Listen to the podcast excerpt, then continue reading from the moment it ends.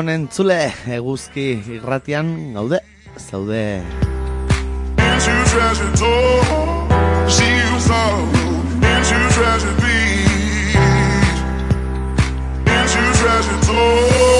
Son las 10 de la mañanica del miércoles eh, 31 de junio y aquí de mayo que diga y aquí arranca Pasealeku, el magazine de actualidad de Eguzki Irratia.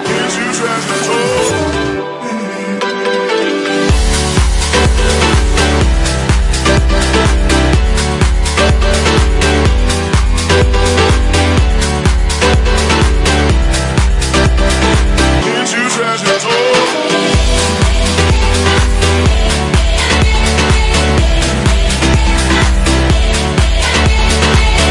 Mandamos ya un saludico a todas esas oyentes que nos escucháis desde la 107.0 de la FM en Iruña, en la 91.0 de la FM en Iruña Ría y allá donde estéis a través de eguzki.eu según on.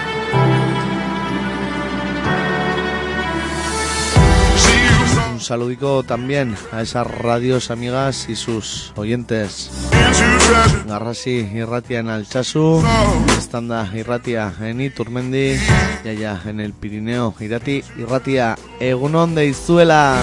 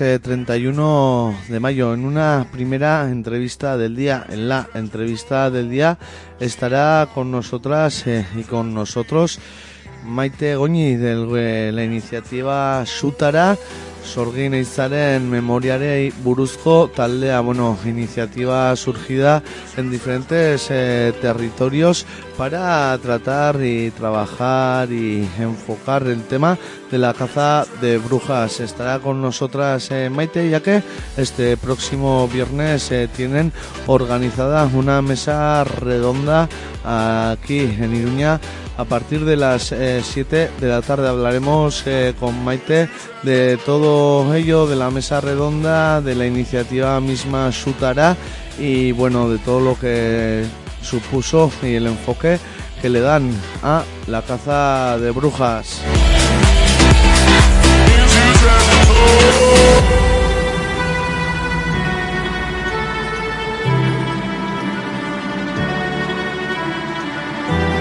A ello le seguirán en las secciones eh, de los eh, miércoles. Para empezar, Iñaki estará con el politólogo, sociólogo Jonathan desde la UPV. Luego haremos eh, la crónica de la CAF con Íñigo Muñoz.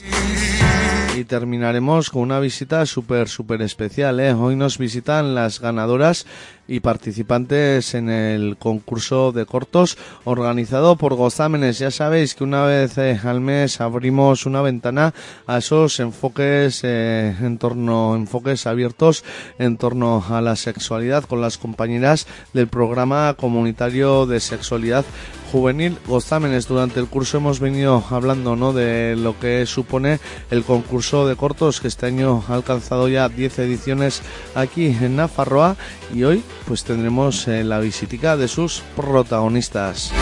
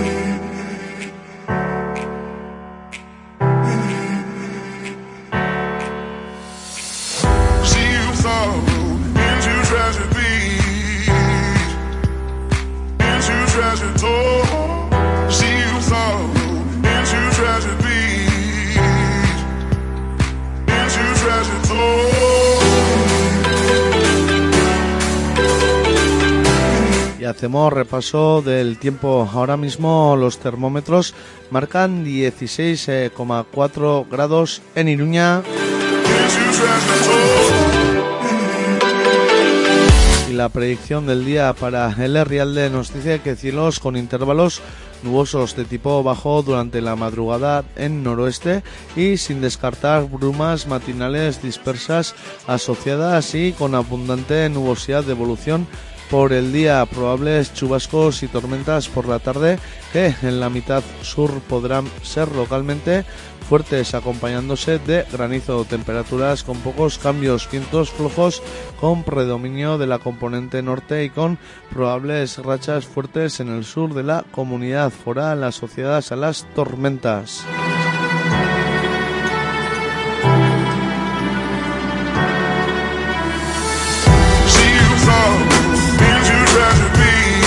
Las temperaturas oscilarán en Iruña entre mínimas de 12 y máximas de 25 grados. En Agoitz entre mínimas de 11 y máximas de 24 grados. Y en Alchazú entre mínimas de 11 y máximas de 25 grados.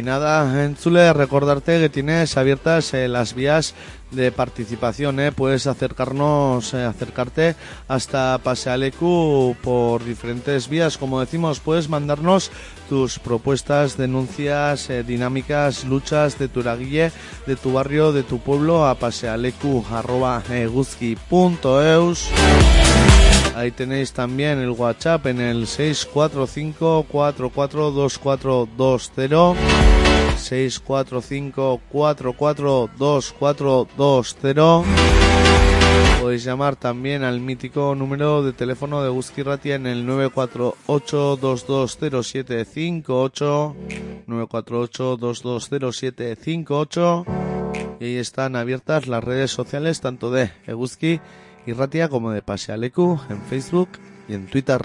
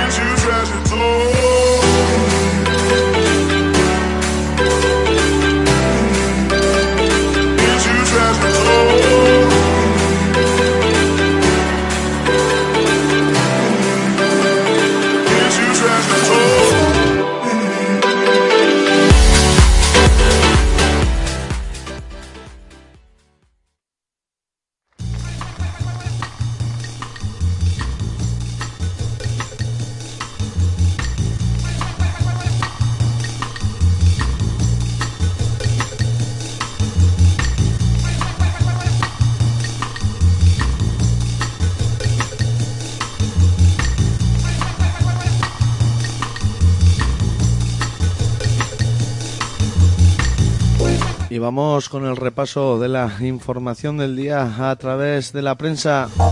Berrian irakurtzen dugu negoziazioen labirintoan arrapatuta. Udal eta foru hauteskundeen biharamunean Nafarroako panorama politikoak James Bonden Martinien Izbone Martinien antza zuen hasia baina gehiegi astindu gabea. Pedro Sánchezek baina irabia gailua piztu du Espainiako gortetarako hauteskundeak ustaiaren hogeita irura aurreratuta. Nafarroan iragarri ezinezko ondorioak izanen ditu erabaki horrek eta aparrak bera egin arte. Behintzat ezin jakin koktelontzitik Manhattan bat aterako den edo zintzurra erretzeko moduko edadbe bat kronika literarioa, eh, berrian.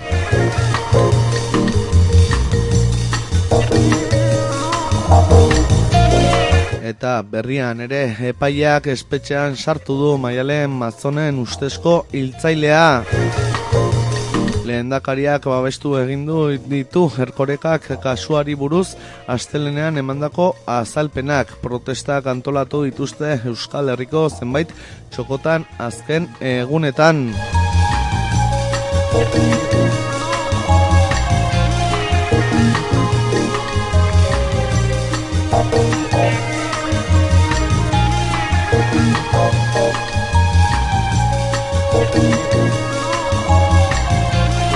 Y en Nice, Asirón destaca que no aceptará en Iruña vías que excluyan al 27% del electorado. Euskal Herria Bildu no contempla ninguna fórmula que le excluya de la alcaldía de Iruña, ha destacado Joseba Asirón, que ha recordado que representan al 27% del electorado y son la primera fuerza progresista de la ciudad. Ha rechazado además terceras vías.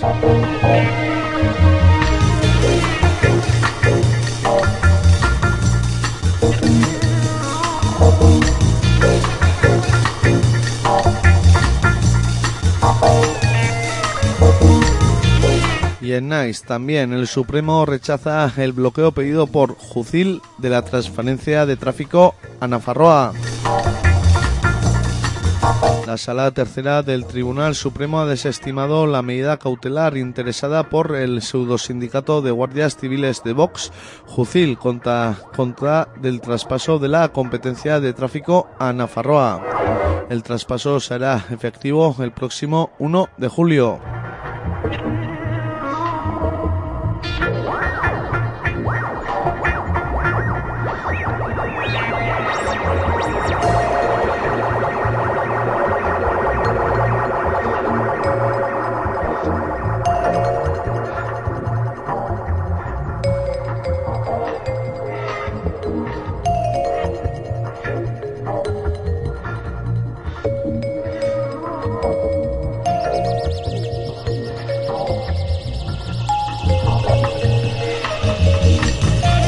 En Diario de Noticias piden entre 58 y 61 años de cárcel a los cabecillas de una trama que indujeron a la prostitución a tres menores tuteladas.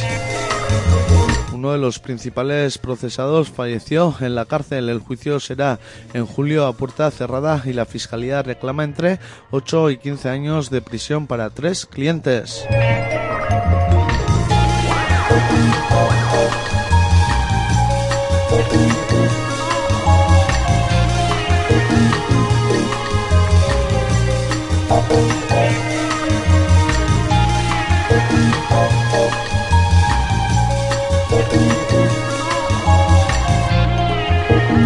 Y en diario de noticias también urgen tractoristas, conductores, técnicos de mantenimiento o cocineros en Navarra.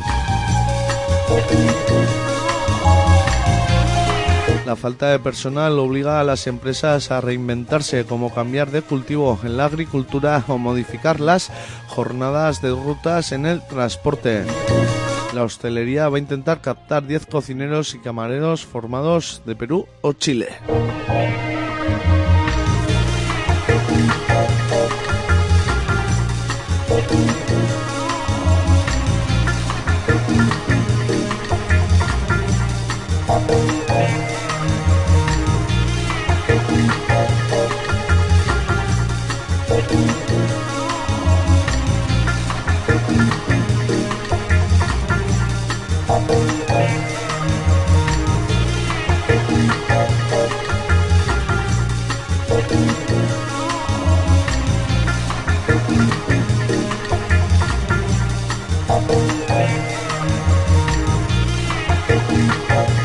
Y vamos con Diario de Navarra. PSN y Euskal Herria Bildu se enzarzan por intentar arrebatar la alcaldía de Pamplona a UPN. La candidatura del Masaiz PSN se postula y Asirón Bildu, dice Diario Navarra, la rechaza.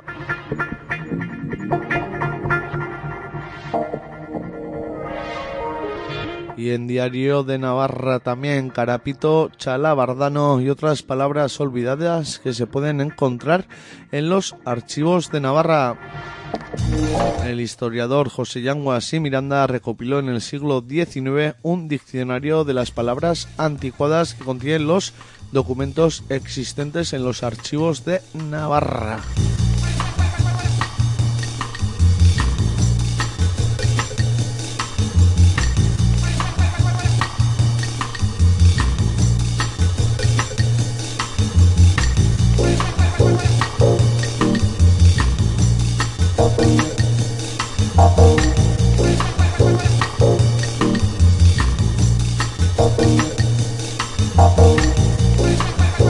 Y vamos con la prensa del Estado en el país. Yolanda Díaz avanza hacia la coalición en la izquierda mientras arrecia la presión a Podemos para que pacte.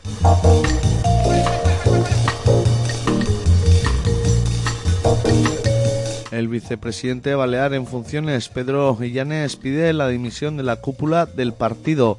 Es sorprendente que Lidith Berstrinche, Yone Belarra o Pablo Echenique no hayan desaparecido de la vida política.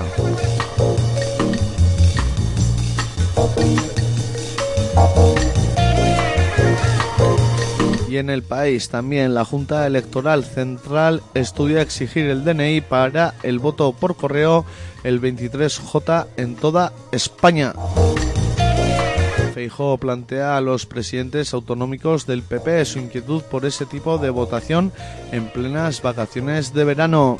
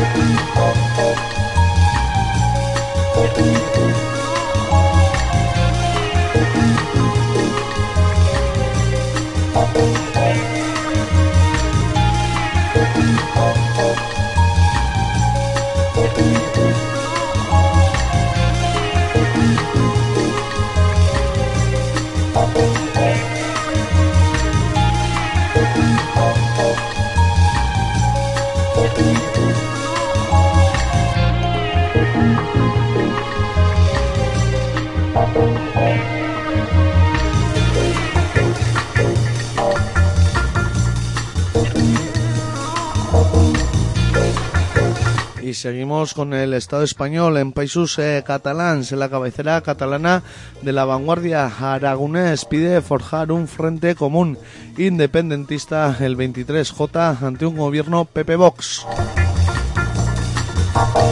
Tras el 28M, 23J, ya sabéis, el presidente agita el miedo a un próximo ejecutivo de la derecha y la extrema derecha para evitar la abstención soberanista. RC descarta una lista conjunta.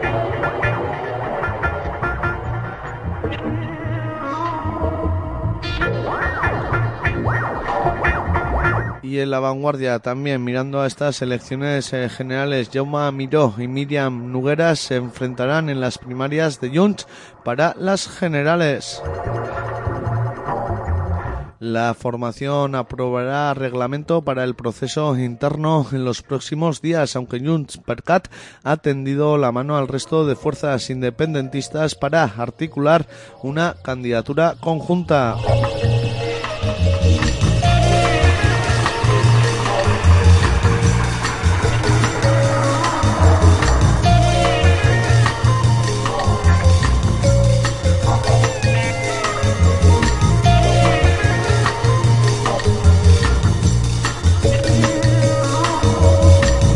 Vamos con el bloque digital en el diario.es, derecho a contaminar, cómo una medida medioambiental se convirtió en un fiasco de miles de millones de euros.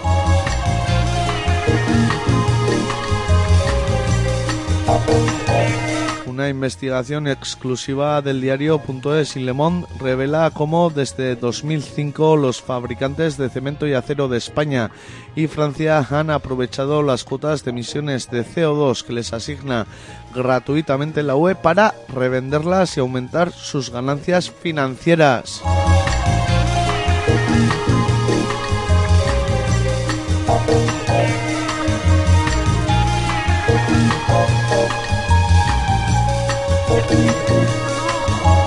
Y en el diario.es también las victorias del PP auguran otra batalla para recortar los impuestos de sucesiones y patrimonio a los más ricos. Los candidatos populares que presumiblemente gobernarán en la comunidad valenciana, Cantabria, Extremadura o La Rioja plantearon rebajas de impuestos en sus programas de gobierno.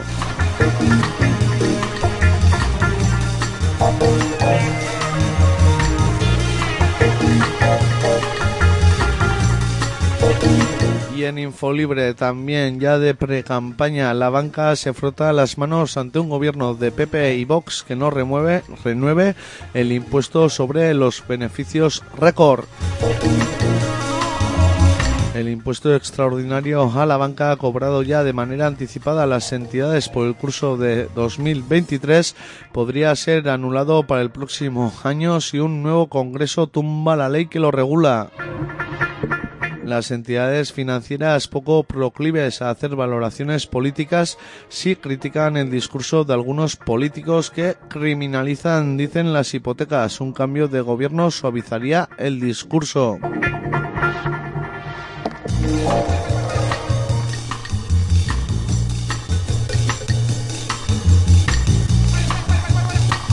Y en Infolibre. También así es el tráfico de oro desde tierras indígenas de Venezuela hasta Estados Unidos por la frontera brasileña. Los supuestos sistemas que operaban a través de Paracareima, Brasil, muestran el turbio mundo del comercio ilegal desde el Amazonas, un negocio millonario favorecido por la escasez en Venezuela. Las autoridades brasileñas buscan a uno de los supuestos cabecillas, un contrabandista condenado apodado como Toñito, que está huido tras arrancarse un dispositivo de vigilancia del tobillo.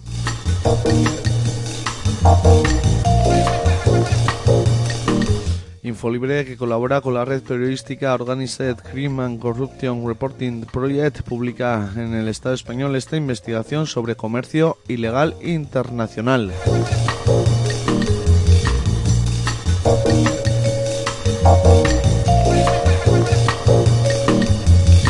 Y vamos con el salto temática LGTBIQ Plus. Las leyes LGTBIQ Plus tras el 28M, mayoría de Ayuso para reformar la ley trans y peligro ante pactos entre PP y Vox. Isabel Díaz Ayuso cuenta con mayoría absoluta para derogar algunos aspectos de la ley trans autonómica. Como ha dicho, que haría colectivos LGTBIQ se muestran vigilantes ante las nuevas mayorías conservadoras y temen que Vox pueda inclinar la balanza del lado antiderechos.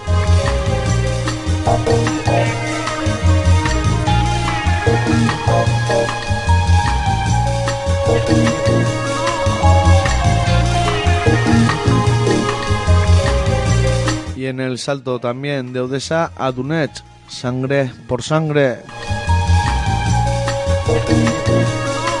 Catalina y Alexander sobrevivieron a la matanza de la casa de los sindicatos de Odessa en 2014. Luego fueron parte de un comando destinado a atacar los centros de reclutamiento de las escuadras nazis. Hoy viven la guerra en Donetsk.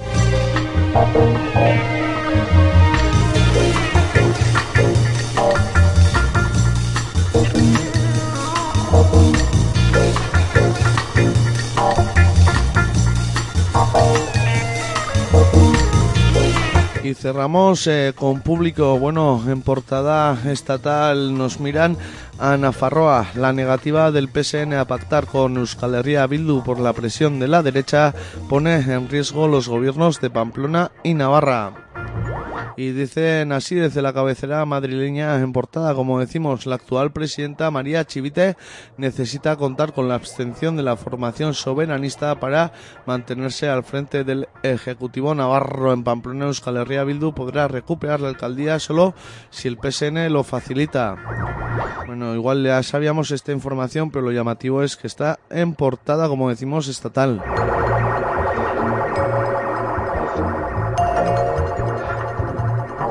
Y cerramos con público. La España que no vota en 104 municipios se abstuvo más de la mitad de la población. El 36% de los españoles, dice público, llamados a votar en las municipales del 28M, no lo hicieron. Más de 12 millones de ciudadanos. La abstención aumenta en las zonas más pobres del país.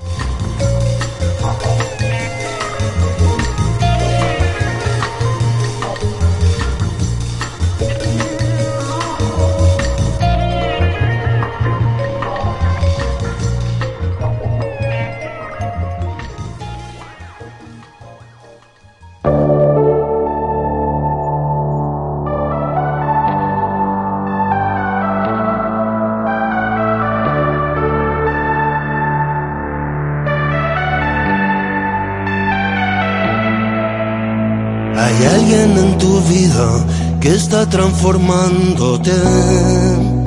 Antes de continuar con su gira que los llevará por Hispanoamérica, Miranda recibe al último huésped del gran proyecto Hotel Miranda.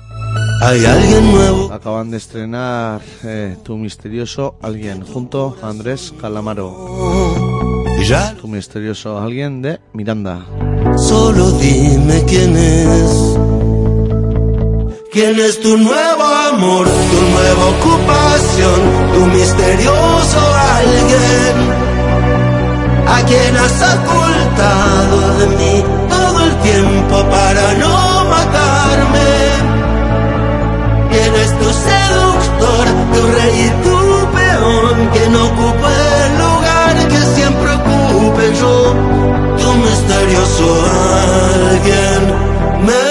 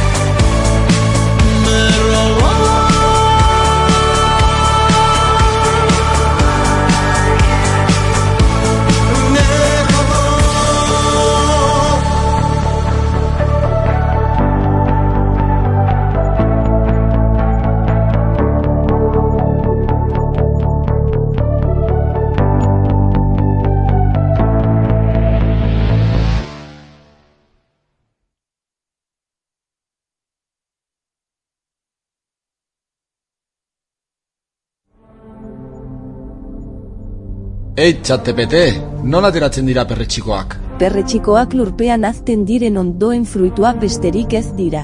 udaberrian eta udazkenean sortzen dira gehien, eta hori ez da kasualitatea. Ondoetako esporak ernetzeko ezetasun handi samarra gion por 170 etik gorakoa, eta temperatura epela behar izaten dira. Lehorterik ez bada behintzat, enengo udaberriak eta udazkenak oso ondo betetzen. Iak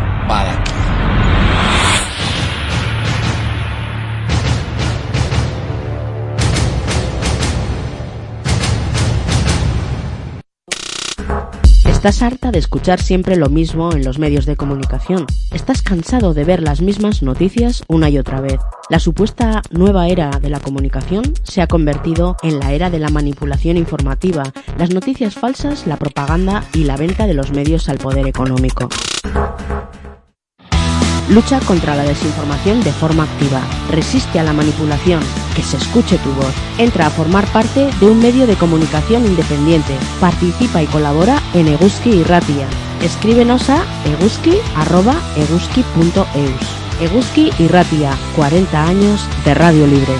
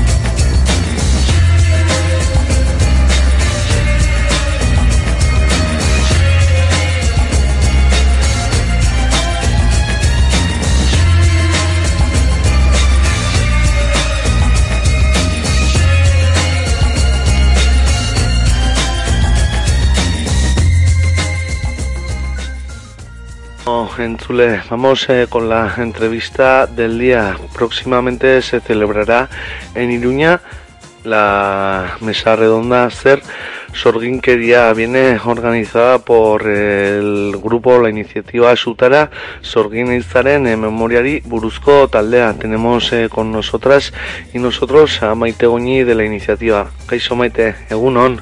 Kaixo, egunon, Zer moduz ongi? ongi, ongi. Bueno, igual Maite, para empezar, cuéntanos eh, de dónde surge esta iniciativa en torno a la caza de brujas. Sí, bueno, em, en 2019, eh, bueno, tuvo lugar en Pamplona el, el primer encuentro sobre la historia, en ese caso más sobre historia fue, eh, de la caza de brujas y vi- tuvimos la, no sé si fue la segunda o la tercera eh, visita de Silvia Federici, fue bastante, bastante, eh, fue muy, muy, muy guay y muy interesante. Nos juntamos un montón de, de mujeres y de personas que nos interesaba eh, el tema de la caza de brujas. Trajeron también además a expertas, historiadoras y, e investigadoras sobre, sobre el tema de distintos, de distintas partes del estado. Vino también una, una, eh, una investigadora que sabía muchísimo sobre la caza de brujas en Salem, porque era además descendiente de una de las mujeres asesinadas en Salem. ¿Salem Eh, dónde es? fue como un Salem en, en Estados Unidos. Ajá, de acuerdo. Sí. Ay, sí. Y fue muy, como un espacio como muy rico y muy de compartir. Y a partir de ahí surgieron varios grupos de trabajo que iban internacionales, eh, porque vino también gente de Ecuador. eh, y a partir de ese encuentro eh, se puso en marcha como una campaña que de hecho es la campaña que está, como la sede central está en, en Madrid de la campaña, eh, pero luego en cada territorio, hay en, varios territorios de- del Estado español y del, y del mundo, eh, estamos como, en su momento nos llamamos nodos o grupos de trabajo, eh, que íbamos a seguir trabajando sobre, sobre este tema, pero desde nuestra, desde nuestro territorio, desde nuestra tierra. Y entonces en Iruña, que fue donde se hizo el primer encuentro, porque el segundo se hizo en Madrid, eh, este año en abril o mayo, ahora mismo no me acuerdo bien, eh, pues eso, nos, nos juntamos un grupo de personas que estábamos interesadas en seguir trabajando este tema, pero más eh, pegada a nuestra realidad y sobre todo a nuestra, a nuestra historia y a nuestra cultura. Eh, y de ahí surgió un poco. Bueno, llega esta, este aterrizar, ¿no? En Nafarroa, la caza de brujas, eh, la sorguiniza en Nafarroa. Eh, bueno, mm, ese es, diría que es que conocida, ¿no? Bueno, ¿cómo, desde qué enfoque os queréis acercar a, a este hecho histórico, eh, Maite? Hmm. Nuestro enfoque es, eh, bueno, nace sobre todo de, de nuestra afinidad con la, perdón, con la perspectiva de Silvia Federici y de muchas historiadoras e historiadores que han mirado a la caza de brujas como como un fenómeno histórico muy propio del momento en el que se dio en los siglos XV y XVI, aquí también en el XVII, pero en Europa, en el centro de Europa fue de un poquito antes, que es ese cambio entre la Edad Media y la Edad Moderna, por decirlo de alguna manera. Y nuestro enfoque, eh, eso, tiene como base la, la bibliografía de, de Federici y esa visión materialista, pero también eh, nos interesa sobre todo al mirar eh, cómo, o sea, cómo se materializó o cómo se produjo la, la caza de brujas en nuestro territorio, eh, mirarla más allá de, de una perspectiva más mística o, o muy pegada a, a cuentos casi cuasi legendarios, no sé cómo decirlo, que también que no dejan de ser una eh, como la manera en la que la gente eh, mantiene con un relato oral que se va que se va formando a medida que la gente se lo va contando y lo que nos llega a nosotros pues es una versión eh, que aunque se parece aunque bebe por supuesto de un momento histórico pues ha, pasado por por el tamiz del tiempo y de y del boca a boca. Y entonces queríamos volver un poco a qué pasó qué qué, factores más allá de de lo que de lo que nos ha llegado eh, tuvieron como o sea, eh, ah, provocaron eh, esa persecución de, de mujeres de mujeres eh, pobres de mujeres mayores de mujeres no tan pobres pero que tenían un, un poder más eh, más más que este- hoy en día lo, lo trasladaríamos perdón al, al ámbito privado eh, el poder de sanar el poder de, de cuidar de prevenir eh, embarazos no deseados eh, yo qué sé de controlar sus cuerpos que en ese momento eh, en ese momento lo que o sea en el siglo XVI y XVII cuando se da este cambio al capitalismo lo que se quería era eh, someter todavía más si cabe el cuerpo de las mujeres para este nuevo eh, sistema capitalista que demandaba cuerpos, demandaba cuerpos tanto para eh, abastecer los, los lugares de producción como para, eh, o sea, como para que, o sea, a ver si me explico, para que estos, eh, para que las máquinas de producción funcionaran y para que siempre hubiera, eh, eh, sí, siempre hubiera gente trabajando y dejándose la vida en esos trabajos casi, casi cuando no esclavos, y luego necesitaban controlar los cuerpos que creaban esos cuerpos que tenían que trabajar y en, ese, en esa parte es la que afecta más, en este caso, a los cuerpos feminizados a las mujeres. Y además en, esta, en nuestro territorio esto tenía también un carácter eh, político desde, desde el punto de vista de eh, que con el cambio del capitalismo también se estaba acabando la, estas sociedades feudales en las que unos nobles tenían todo el poder y el poder como que se estaba cambiando de manos y había ciertos ciertos estamentos, ciertos, ciertos grupos de personas muy poderosas que veían cómo su, poder- su ámbito de poder se reducía y no estaban dispuestas a, a dejar ir esa parcela de poder. Y entonces, se, viendo lo que estaba ocurriendo en, en otros territorios, como en Francia, que la caza de brujas fue muy, muy fuerte, eh, alimentaron eh, esa, la histeria sobre las brujas para, para, no, para someter a, a unos pueblos y a unas gentes que empezaban a, a no querer seguir. Ya lo siento con, con eso con ese con ese régimen político y con esa con ese vasallaje. Había como esa eh, la caza de brujas responde a un momento de cambio y eso es muy importante tenerlo en cuenta. Bueno, eh, nos eh, situamos ¿no? un poco en Nafarroa, no sé, eh, desde también desde los estamentos eh, oficiales, desde las instituciones, desde la historiografía oficial, bueno, yo no, no he visitado, eh, sinceramente, pero sí que eh, cuál es un poco también eh, el modelo del relato o lo que se está vendiendo, no sé, me viene a, a- no lo he visitado, eh, pero eh, por ejemplo, ¿no? El, Museo de Zugarramurdi, o, claro, hablabas eh, de, de alejar o, o de complementar ese enfoque místico, no sé, ¿cómo veis que desde la historiografía oficial o desde las instituciones mismos eh, se ha hecho, eh, qué línea de memoria histórica se ha seguido con todo esto? ¿Se ha hecho algo? ¿No? ¿Qué es lo que se ha hecho rápidamente? Hmm. Eh, eso no lo hemos trabajado mucho, la verdad, pero, mm, o sea, sobre todo el tema de, por decirlo de alguna manera, el discurso hegemónico acerca, porque no ha habido. Eh, el trabajo que ha hecho la, el Museo de, de las Brujas, es que ahora mismo no me acuerdo cómo se llama, pero el Museo de Zugarramurdi fue en su momento un, un espacio, y sigue siendo además un espacio súper importante porque estaba reivindicando un, un hecho eh, horroroso y, y, o sea, un asesinato masivo de, mujeres y hombres, en este caso, de, de un pueblo muy pequeño, eh, y se estaba eh, reivindicando el- la persecución a la que había sido sometida, o sea, sometidos estas personas, eh, que fuera una un suceso tan tan masivo en un pueblo tan pequeño, o sea, porque aunque las cifras no nos llamaran la atención, porque yo que sé, no son cientos de miles de personas las que fueron asesinadas, pero teniendo en cuenta la la Sí, eh, la población de... las que no estamos así, la población de ese momento y el número de personas que fueron eso arra- eh, sacadas de sus casas, encarceladas, porque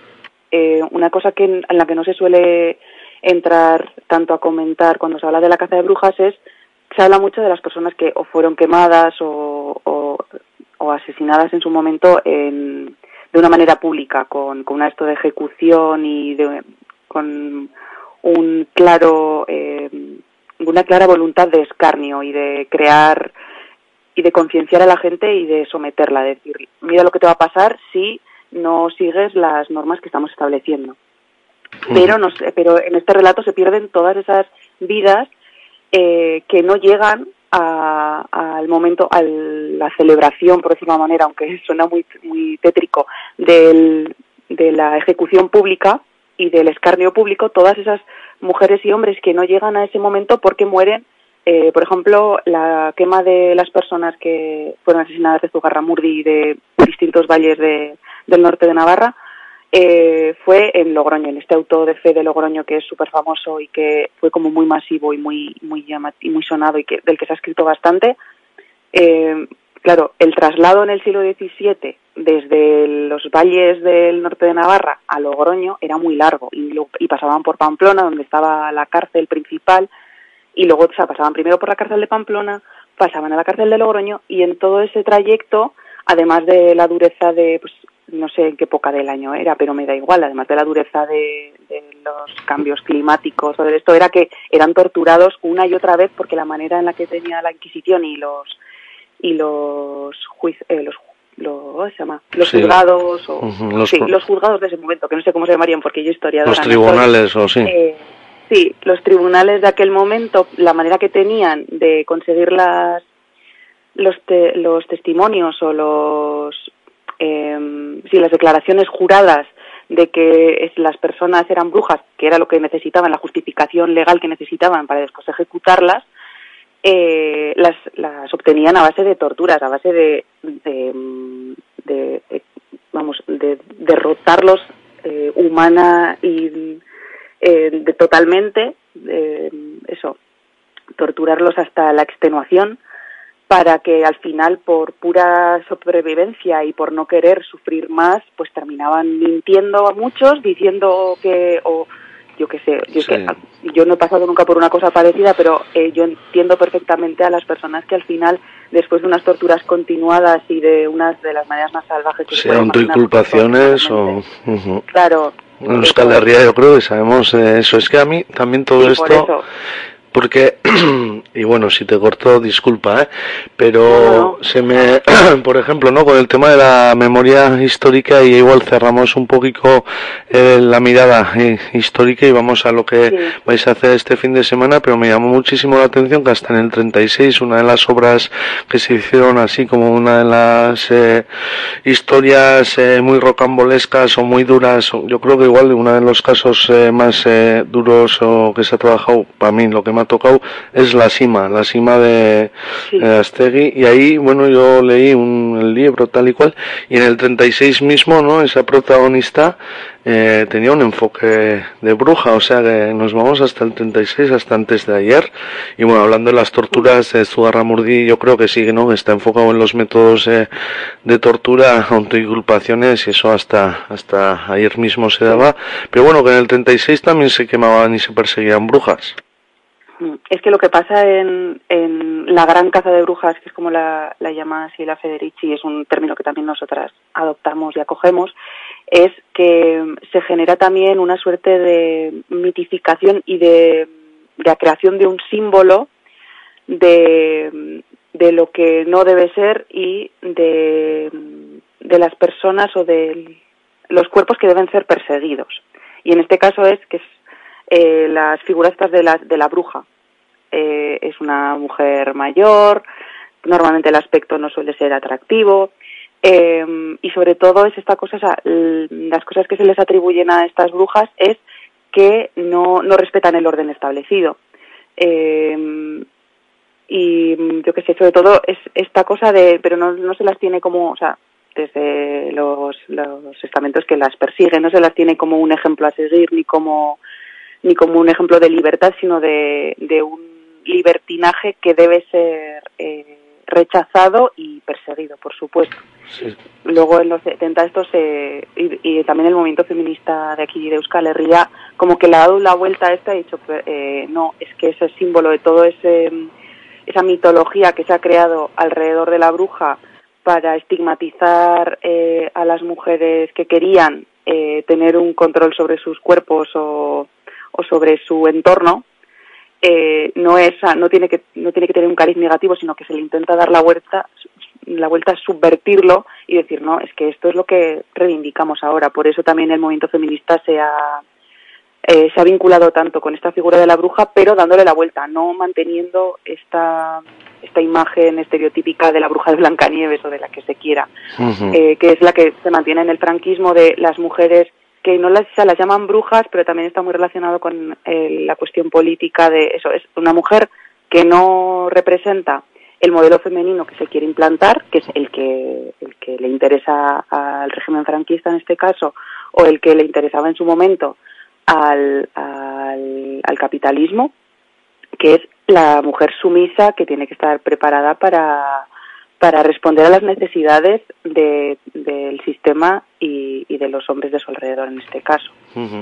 Entonces, Vamos quedándonos eh, sin tiempo, Maite, súper interesante todo esto, pero bueno, para ir cerrando también, ¿cómo, que, cómo vais a trabajar eh, todo esto? Eh, bueno, estáis ahí con la iniciativa ¿no? que hemos eh, nombrado en el en la, intro, en tu presentación, Sutras organizan en Memoria y Busco Taldea y la mesa redonda de este próximo viernes 12 de junio a las 7 de la tarde en Catacrac. Os acompañarán eh, Joainas Pablo Urza, que es historiadora, Amaya Nausia Pimouliar, historiadora, y Ander Berroyalvis Echeverría, eh, investigador. Cuéntanos un poquito qué es lo que tenéis eh, preparado y qué objetivo para el viernes.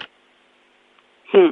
Eh, lo que hemos preparado es una, bueno, lo hemos llamado mesa redonda, pero lo que pretendemos hacer es eh, emplazar a la gente a que eh, a un espacio de, reflexión y de, y de compartir pues dudas o conocimientos, porque lo- las personas que formamos el grupo no dejamos de ser eh, eh, pues cada una venimos de una especialidad o de unas vivencias o de una de un mundo y nos hemos juntado porque nos interesa este tema. Entonces hemos traído a tres personas eh, muy expertas en el tema. Juainas acaba de sacar el, año pasado en otoño un libro sobre la brujería en, en Navarra. Eh, Amaya Nausía es una historiadora eh, eh, feminista que ha trabajado muchísimo la, la historia de las mujeres en el siglo XVI y XVII aquí en Navarra y también tiene mucha investigación sobre brujas y sabe muchísimo. Y Ander Berrojalviz viene de Durango, también tiene, ha hecho investigaciones sobre la caza de brujas en Durango y tiene esa perspectiva más de, eh, que nos saca un poco de, de nuestras fronteras navarras, por decirlo de alguna manera. Y la idea es eso, eh, con la ayuda de, de ellas, que son un poco las expertas en este tema, eh, plantear dudas y preguntas y, y- y conversar entre, entre todas, todas las personas que se acerquen a vernos, eh, sobre este tema para, pues eso, para alimentarnos entre todos y para nutrirnos y para eh, armarnos de, de, un conocimiento que a veces lo tienes en los libros, pero siempre es más interesante cuando se hace de manera colectiva, eh, sea, cuando se construye de manera colectiva. Pues, y el grupo está abierto a todo el que quiera entrar a formar parte de él. Pues ahí está, ¿no? Esta mesa redonda con ese foro abierto ahora hace el grupo. Veo que en el cartel que también ponéis eh, un correo a disposición de, de la gente. Lo voy a cantar para la audiencia también, para quien quiera o pueda tener interés en contactar, que es Sorgin Eizaren Memoria, todo junto en euskara, Sorgin Eizaren Memoria, arroba proton.me, si no me equivoco. Pues Maite Goñi de la iniciativa Sutara sorginizaren memoriaren inguruko eh, buruzko taldea, eh, toda esta iniciativa ¿no? que ya lleváis eh, cocinando eh, desde unos encuentros allá por eh, 2019, yo creo que me has dicho, son unos años de trabajo estáis eh, aportando luz ¿no? y enfoque y, y en- experiencias, enseñanzas a todo este tema que en tanto nos ha atravesado ¿no? en nuestra historia navarra. Mi Emi Esker eh, por atender esta llamada la- esta mañana, la llamada de Uzki y Ratia. Y bueno, Amaya, eh, Maite, siempre lo hacemos, eh, brindarte la última palabra por si quisieras transmitir una última idea, mensaje al oyente de Uzki y Ratia. Eh, bueno, primero muchísimas gracias a, a vosotras por, por darnos esta oportunidad y la última idea que, que me gustaría transmitir es que a todo el que a todas las personas que les interese este tema o que no pero tenga- les, les haya picado la curiosidad que se acerquen. Eh, somos muy abiertas es un, va a ser un espacio abierto porque es lo que más nos es una de nuestras metas. Eh, va a ser en euskera que no lo he dicho que me he olvidado pero eso va a ser en euskera pero eh, a cualquiera que, que le interese y que le apetezca aparecer sea cual sea su circunstancia, va a ser más que bienvenida y acogida y todo. Así que no, queda, no me queda más que eso. Pues con esa última invitación nos despedimos este viernes a partir de las 7 en la calle Mayor, en Catacrack. Mi Esker, Maite. Vale, ayo. Ayo.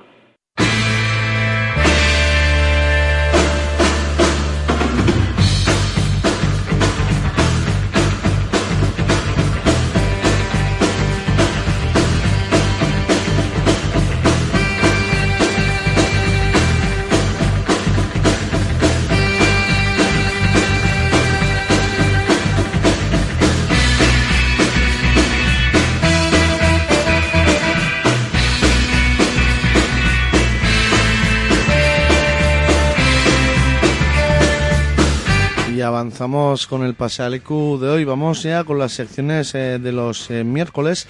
Para empezar, eh, pasamos la conexión a nuestro compa Iñaki Kiliki, quien habla con eh, Jonathan eh, García. Eguno, Iñaki. Venga, Egunon Ekiots, pues vamos con la sección que hacemos en colaboración con Jonathan García, profesor de la UPV y, bueno, so- eh, politólogo, que lo tengo ahí al otro lado del teléfono. Egunon. hay que ser uno.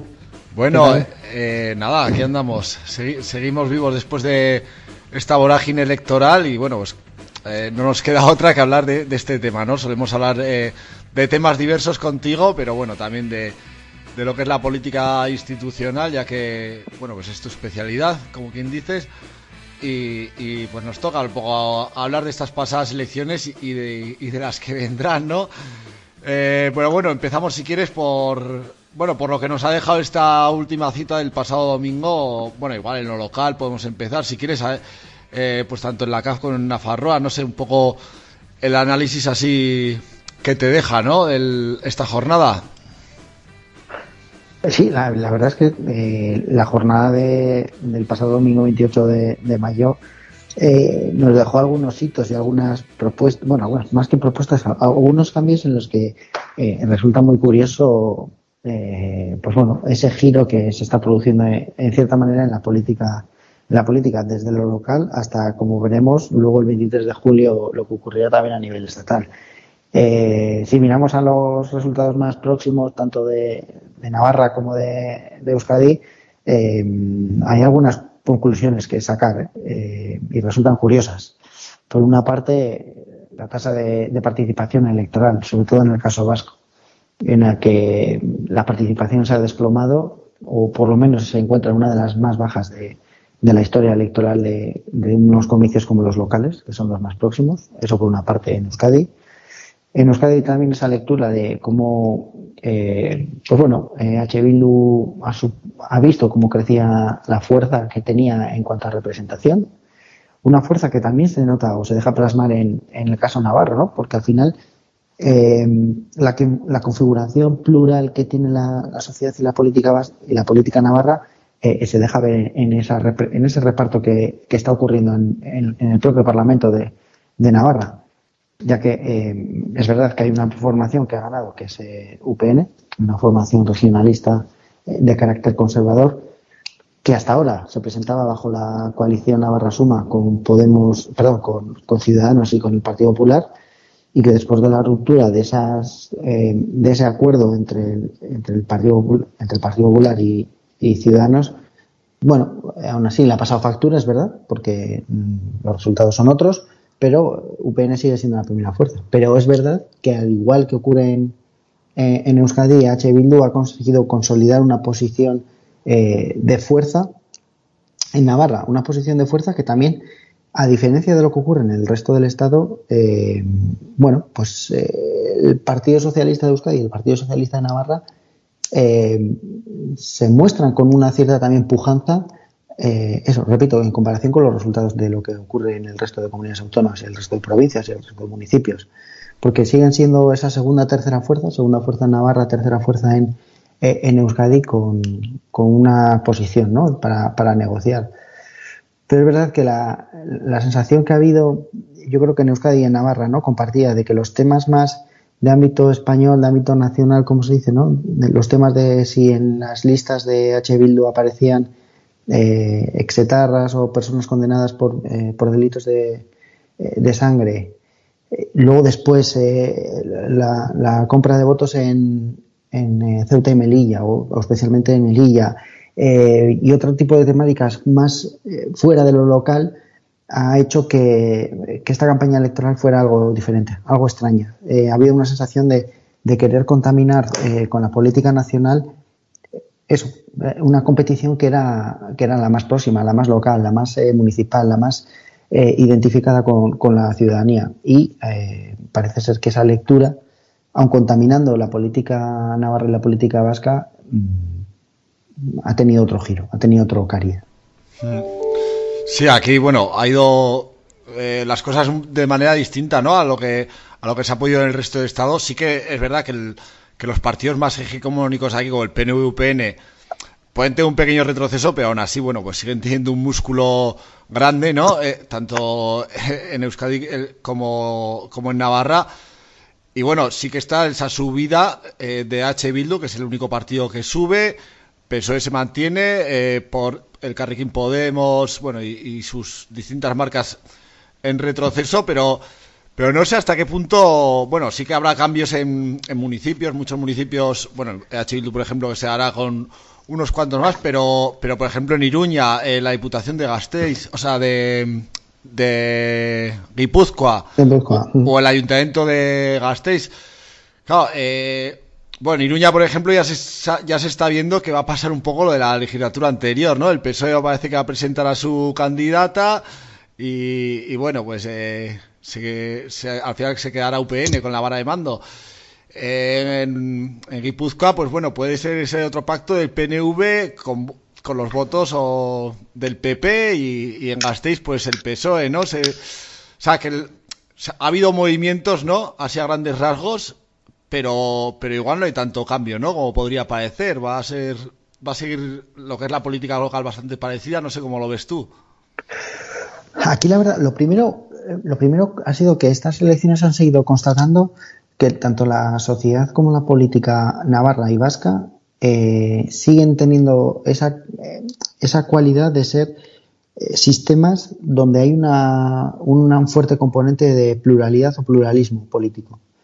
Si vemos ahora mismo en, la, en, en, el Parlamento Navarro, son siete las fuerzas que tienen representación, con lo cual es un número más que considerable en comparación con el resto. En el ciclo de, en, el ciclo o en la situación actual de, la competición eh, electoral en España, en la mayoría de las comunidades autónomas lo que ha ocurrido ha sido una reducción de la representación de partidos políticos en, en sus parlamentos, especialmente en el, en, el, en el sentido en el sentido de las comunidades autónomas, en los parlamentos autonómicos. Muchas de las comunidades autónomas han visto cómo eh, Ciudadanos desaparecía, por una parte, Ciudadanos no está presente en ninguno de los parlamentos autonómicos. Dos, eh, el, poder de o, la representación de Podemos o bien ha desaparecido o bien se ha reducido a una mínima expresión. Eso no ha ocurrido de manera tan descarada o de manera tan eh, radical en, en, en, Euskadi ni en, ni en Navarra. Repito, porque en Navarra la ruptura de la coalición Navarra Suma ha hecho que aparezcan el Partido Popular y, y, bueno, que aparezca el Partido Popular, porque Ciudadanos desaparece, pero que aparezca el Partido Popular y se mantengan esas siete formaciones representadas en, el, en Juntas Generales de Guipúzcoa, en Juntas Generales de Vizcaya en Juntas Generales de Álava, así como en muchos municipios también sigue consolidándose o siguen habiendo esa realidad, ese pluralismo, por lo tanto, eh, no sabemos todavía hasta qué punto eh, ese pluralismo, cómo va a encajar o cómo va a ser leído para la formación de, de las coaliciones para llevar a cabo esos gobiernos, tanto en ayuntamientos como en diputaciones forales o en el, o en el gobierno foral de Navarra, a ver cómo encajan. Y también es que hay que tener en cuenta que en todo este proceso de constitución de los ayuntamientos y de las diputaciones y, y el gobierno foral, eh, hay un factor que, que, bueno, que supimos eh, el mismo lunes, y es que han sido convocadas unas elecciones generales. En este mes y medio de acuerdos, encuentros, discusiones, constitución de programas, reparto de, cargos y demás en diferentes instituciones, eh, va a afectar también cuál es la dinámica, cuál es la situación y cuáles son las necesidades de los partidos de ámbito estatal en cada uno de los territorios, para que no se vean perjudicados por lo que en, provincias o en comunidades autónomas pueda llegarse a un acuerdo porque es que tienen las elecciones generales encima eh, y tampoco quieren verse perjudicados, especialmente Partido Popular, Partido Socialista, así como ese ámbito, esa esfera que es la de la de la izquierda al Partido Socialista, llámese Sumar, llámese Podemos o la forma o la o las siglas que vayan a tener. Entonces, uf, ahora mismo yo no sé hasta qué punto podría, o sea, hasta qué punto está condicionada la formación de esos gobiernos por esa convocatoria de, del pasado lunes eh, 29 de, mayo. Por eso, y además es que en, Euskadi y en Navarra, en Euskadi más que en Navarra, seguramente eh, el Partido Popular también ha recibido un apoyo eh, diferenciado respecto a, a, las anteriores convocatorias, seguramente parte de esa ola de, de apoyo a Feijóo entonces, claro, en algunas instituciones, en algunos ayuntamientos, el Partido Popular va a ser clave para, decantar hacia dónde va a caer el gobierno municipal o el gobierno foral, como bien mencionabas, como ocurre en Guipúzcoa. Hmm. Bueno, eh, vemos cómo va a condicionar ¿no? el Partido Popular por estos lares, por, por esa subida, pero claro, lo que vemos en, pues, el resto de la piel de toro no es, es bueno que han barrido, ¿no? Como, como quien dice, y, y bueno, pues un retroceso importante de, del poder al que va a tener acceso el, el, Partido Socialista, una debacle en el resto de las izquierdas, bueno, luego eh, cosas más predecibles como la desaparición de Ciudadanos y la presencia de Vox ya en todas partes prácticamente.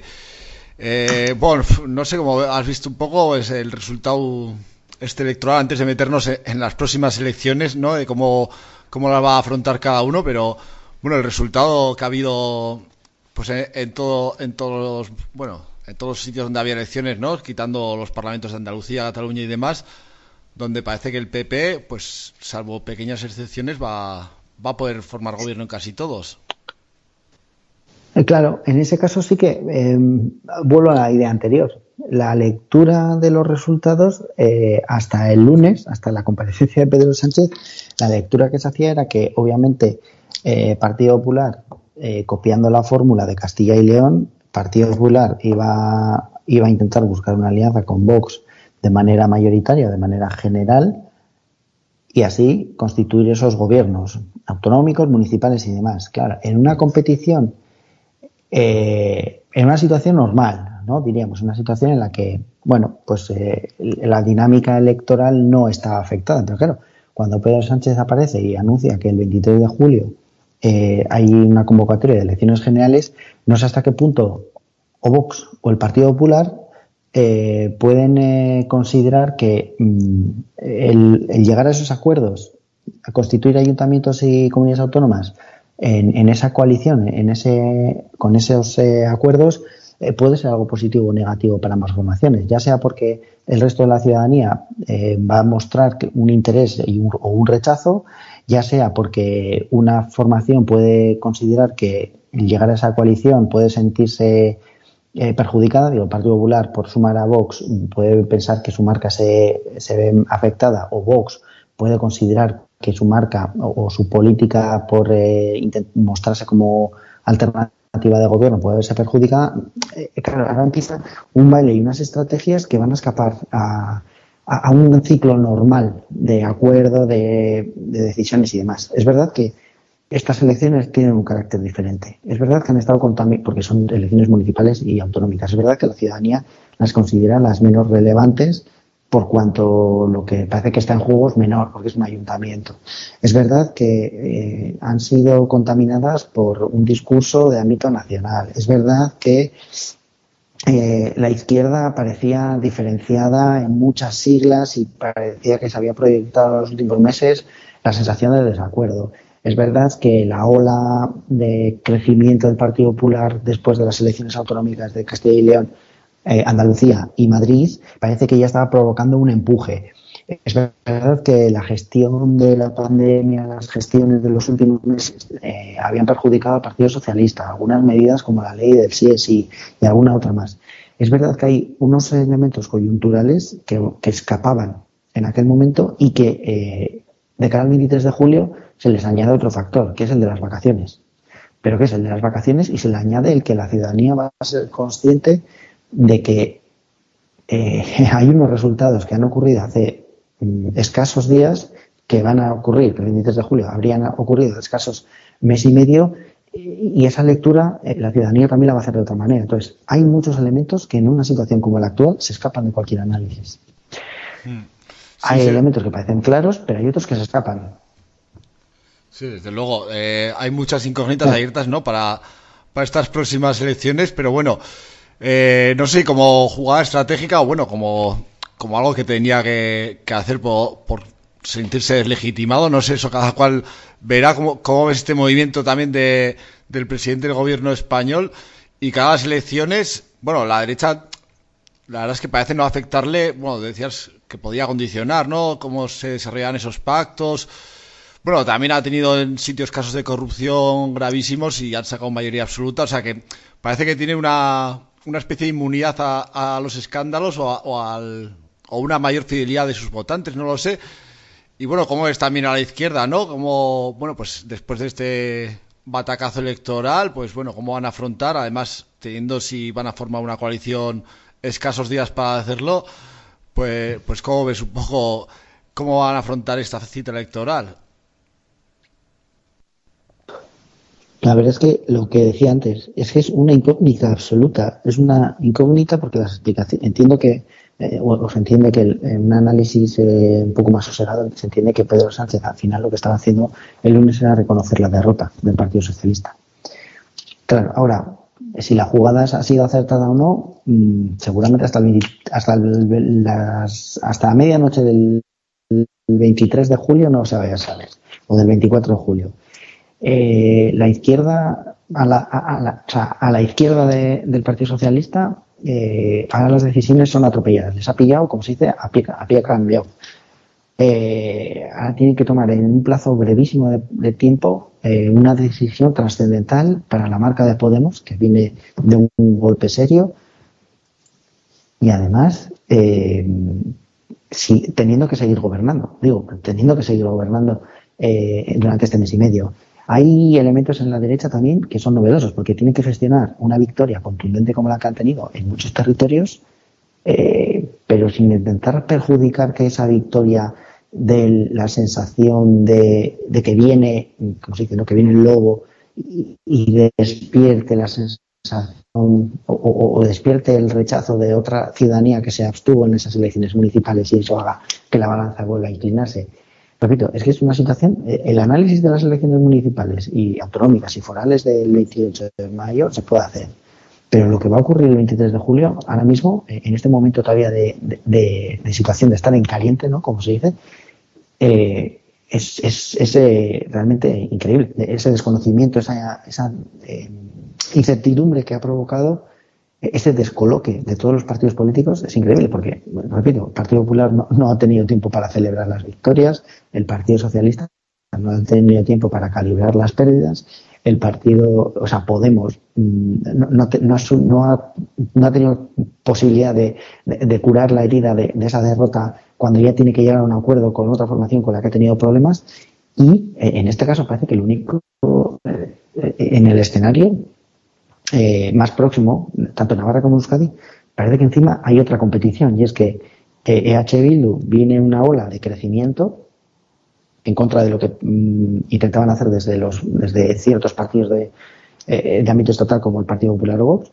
eh, esa, tiene que gestionar esa ola de crecimiento y el Partido Nacionalista Vasco eh, o su marca en, en Navarra tiene que gestionar cómo han perdido esos, eh, esa representación y cómo ha habido una abstención que les ha perjudicado y tiene que reaccionar en un plazo breve de tiempo para hacer movilizar a su a su electorado para volver a recuperar esa situación de, de cierta fuerza y cierta pujanza. Entonces, aquí mm, no hay ni una sola formación política seguramente que vaya a, a, a- a saber eh, leer lo que ha pasado el, el 28 de mayo para poder pensar en lo que ocurrirá el, el 23 de julio. Es que ni siquiera Ciudadanos, porque estos días estaban ya diciendo que no se van a presentar a las elecciones generales. Entonces, eh, ya es como otra variable más. Y, y el electorado de Ciudadanos, el, el poco, aunque sea el poco electorado de Ciudadanos que queda, ¿hacia dónde va a dirigirse? Y ahora mismo sí que es una incertidumbre máxima. Sí, Pues bueno, se ha abierto, o sea, la política se ha abierto. Habría que, habrá que ir viéndolas venir, ¿no? Como se suele decir. Oye, últimos minuticos, además, eh, bueno, será la última sección seguramente que, que hagamos este curso. Te brindo, como siempre, los micros de Gusquirratea, pues para que, pues para que nos digas lo que quieras.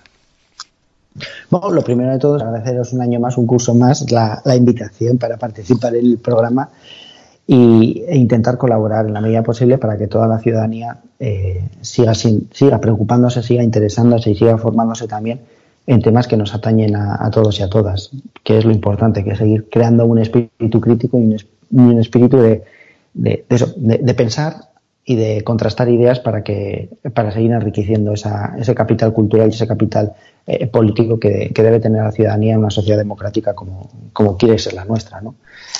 Y eso sí, y de cara a septiembre veremos en qué panorama nos encontramos, porque eso sí que será interesante saber lo que ocurre en julio después del parón de agosto y volver en septiembre con una nueva ventana y con una nueva realidad.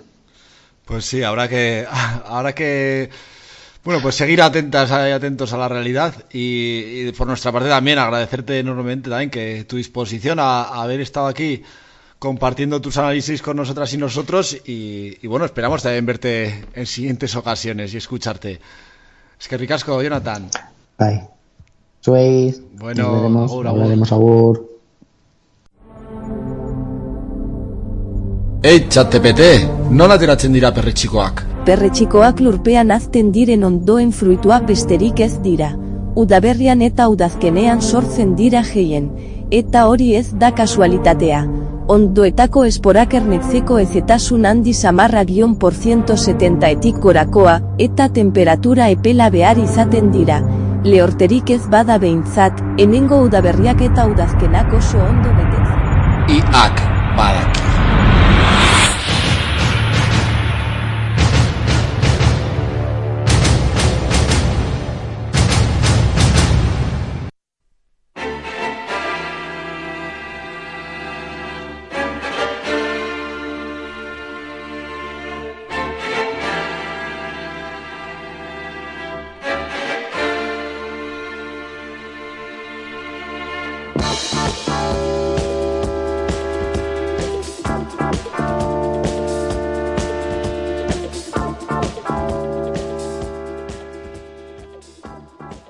En Chule, miércoles en Pasealecu. Seguimos haciendo conexiones como cada semana en la CAF y para ello tenemos al otro lado del teléfono a Íñigo Muñoz. Egunon, Íñigo.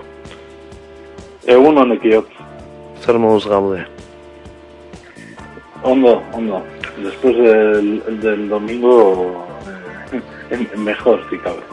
Vamos a empezar eh, por ahí. Eh, ayer hablábamos eh, con el Pirineo, como no, también nos hizo la foto que ha dejado el domingo en EAE, en la CAF. La semana pasada, en las dos últimas crónicas, te aventuraste a hacer de Pitón y Solola, pero yo creo que te equivocaste.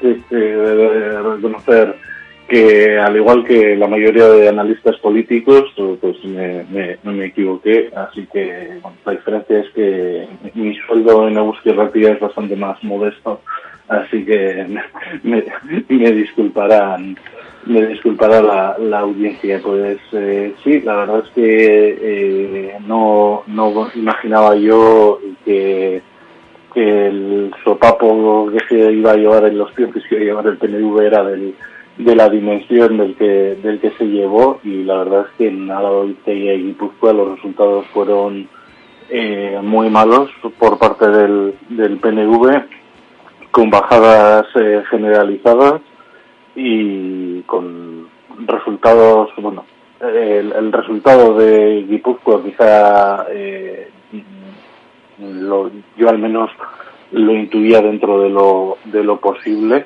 y el resultado de Guipúzcoa, decirle por si algún oyente no algún oyente no lo sabe, es que eh, EH Bildu eh, ganó con eh, amplio margen eh, al PNV, con Mayalen Iriarte a la cabeza, 22 eh, escaños frente a, a 17 de, de la candidata del PNV de, de Mendoza. El resultado más sorprendente para mí fue el de Gasteiz, donde eh, la candidata del PNV, que la verdad es que hizo una campaña nefasta, eh, pues eh, quedó cuarta eh, y la, primera eh, lista en votos fue la de EH Bildu con, con Rocío Vitero a la, a la cabeza.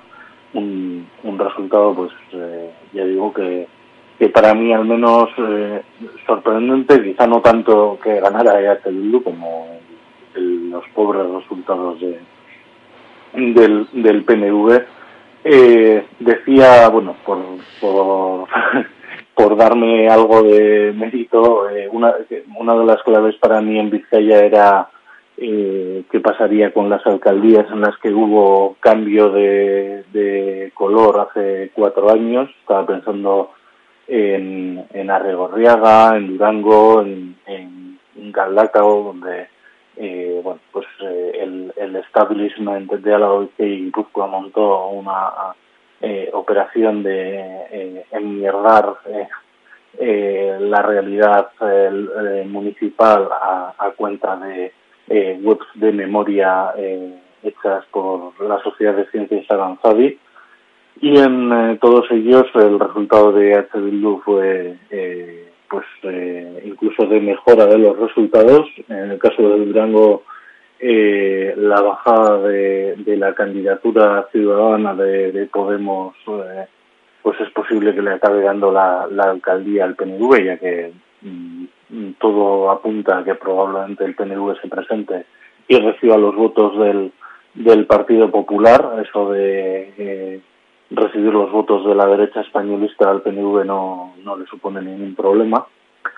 Y, eh, pero bueno, en todo caso, en el, el caso específico de Galdacao, hay que decir que, bueno, eh, el- al, al PNV seguramente habría que decirle que cuando se intenta poner un ventilador para mierdar las cosas, corres el riesgo de que la, la mierda te acabe cayendo eh, encima. Parece que, que ha sido eh, lo que ha ocurrido en el caso de Galdacao, donde de nuevo EH Bildu ha vuelto a, ganar con, con mucha diferencia al PNV. eh, y bueno, uno de los mm, resultados para mí más eh, llamativos ha sido eh, la capacidad con la que ha entrado EH Bildu en, en Vizcaya y concretamente en el, en el Gran Bilbao, donde era un, un territorio eh, que tenía muchas limitaciones para para eh, crecer en votos y donde ha tenido pues unos resultados eh, para mí más que sorprendentes. En todo caso, otra otra cuestión que,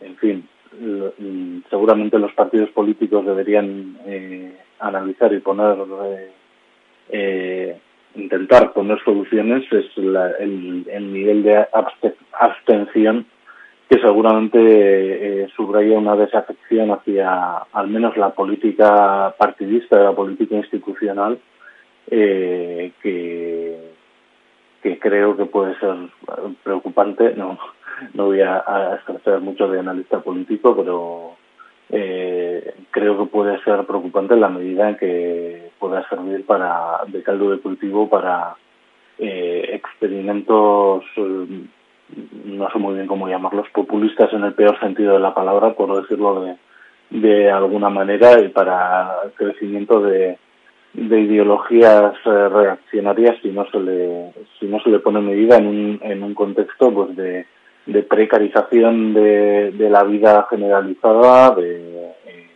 eh, cada vez más eh, problemas para la, la juventud y en, en contexto también pues de, emergencia climática, de emergencia energética, en un montón de, de retos y de desafíos civilizatorios. Me vas a permitir, eh, Íñigo, eh, de normal eh, igual no ejerzo de, de entrevistador contigo, pero yo creo que, que, que, que lo requiere. Hablabas de, de la campaña nefasta de la candidatura del PNV de Gasteiz, también de, de la operación, ¿no? En Galdacao, que no sé si viene de, de las cloacas del Estado, pero que también se auspició desde Euskal Herria. Hemos asistido ¿no? a una campaña muy, no sé, no sé cómo definirlo, pero y tampoco voy a entrar a los protagonistas, pero la campaña también ha sido intensa, ¿no?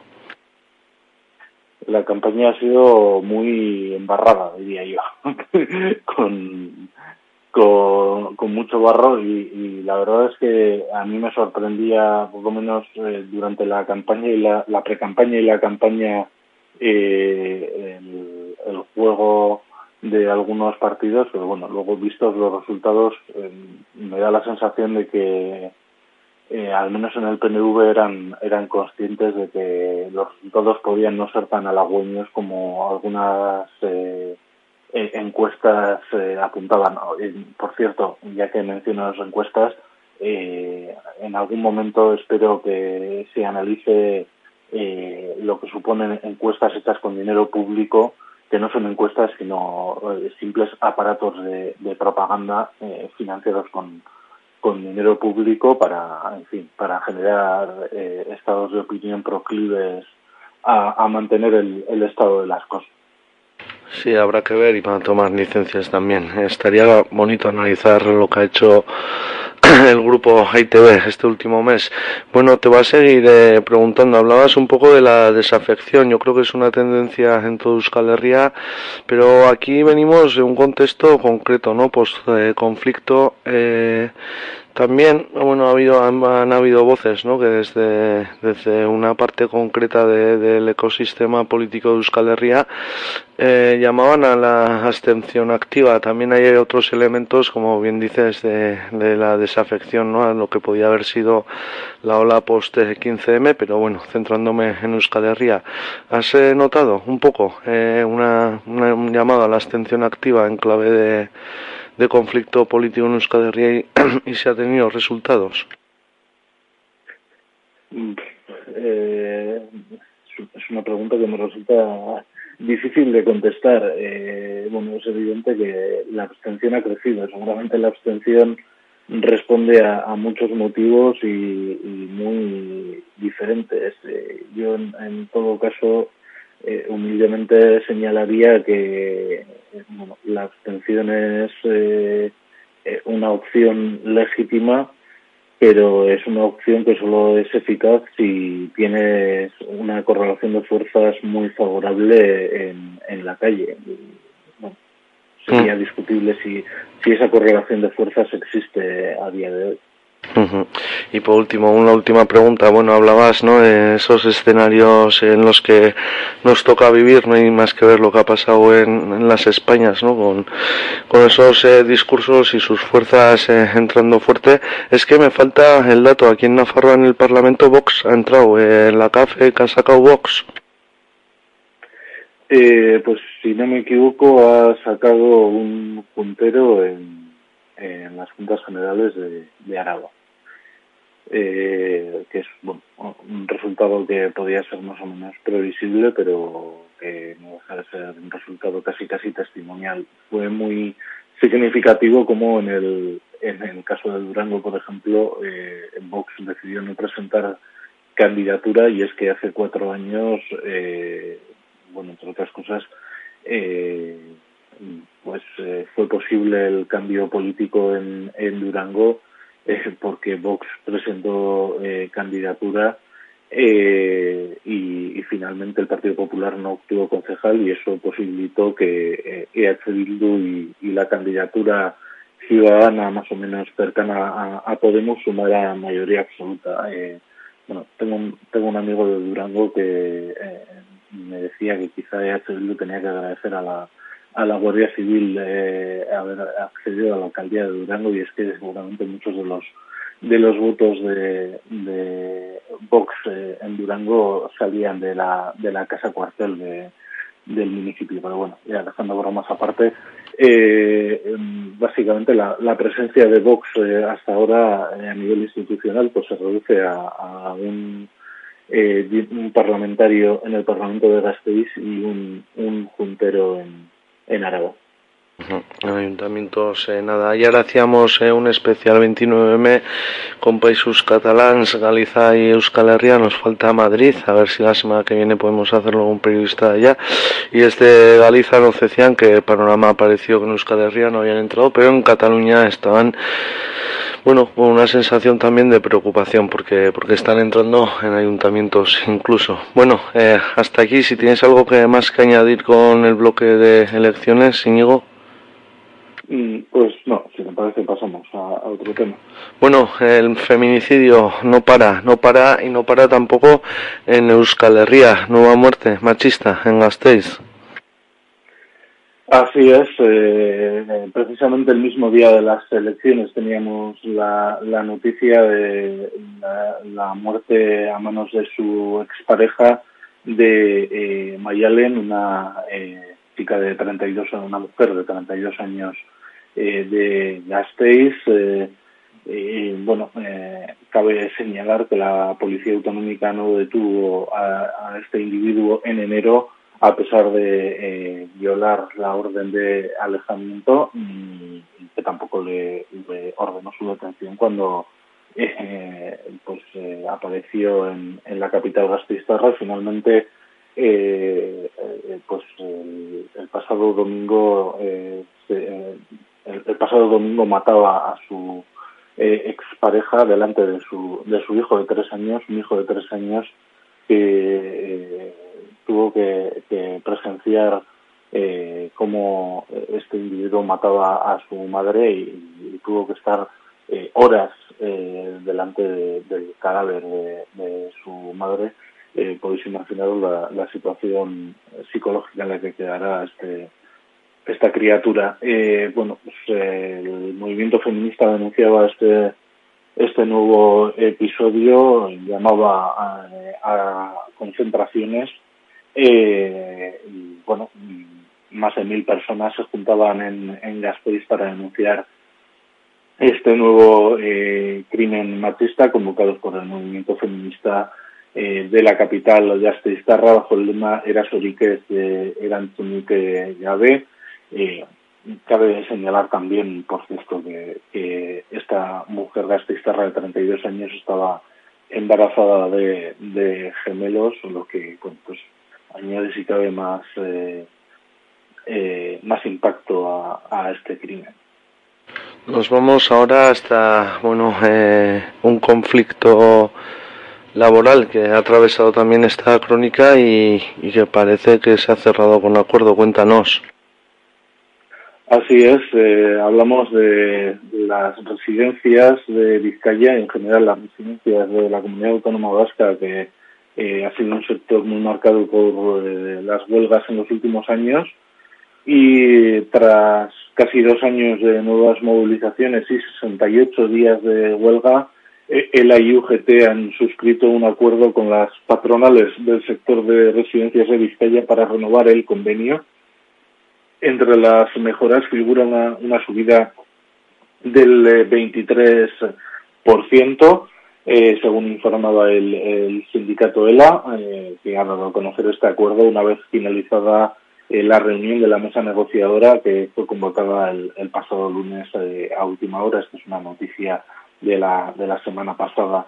El sindicato señalaba que el convenio, como digo, incluye una subida salarial superior al, al 23%, una subida de unos 340 eh, euros mensuales.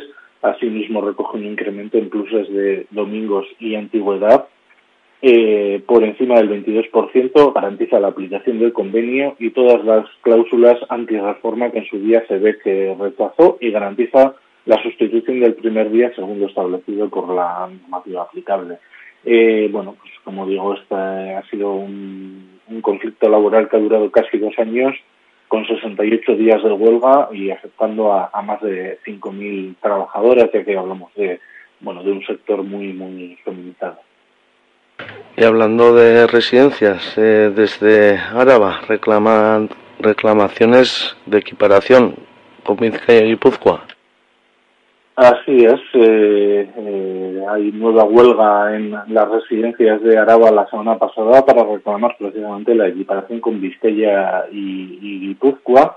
Eh, trabajadoras de las residencias privadas y de las viviendas comunitarias han llamado a participar en jornadas de huelga la semana pasada, eh, reclamando, la, como, como decías, la equiparación de sus condiciones laborales a las de sus compañeras de, de Vizcaya y, y Guipúzcoa. Han pedido a la Diputación que se implique en este conflicto. Mm, Cabe señalar que buena parte de las residencias son de titularidad privada, pero eh, financiación o financiadas con, dinero público eh, y, han apelado a la patronal a alcanzar un acuerdo que se traduzca en, la equiparación de las condiciones laborales con Vizcaya y Guipúzcoa, donde se trabajan menos horas a cambio de un sueldo mayor. Han recordado que el 15 de marzo trasladaron una propuesta a las empresas y que éstas se comprometieron a dar una respuesta que aún no ha llegado, lo que ha motivado las dos eh, jornadas de huelga de la, de la semana pasada. Eh, la patronal de las residencias ha asegurado que la mayoría de los 48 centros que forman parte de la asociación eh, decían no han tenido un solo trabajador en huelga y los sindicatos convocantes bueno pues consideraban que era necesario esperar a que finalizara el día para tener datos eh, fiables en todo caso bueno pues una, eh, un nuevo conflicto laboral en un, en un sector en general eh, muy precarizado y que Vizcaya y Guipúzcoa al menos ha, ha conocido eh, pues conflictos y huelgas prolongadas. Pues ahí está, Íñigo. Hasta aquí la conexión eh, de hoy. Mi, mi esquede por eh, seguir trabajando para Euski y Ratia. Tocaba hacer eh, análisis eh, electoral.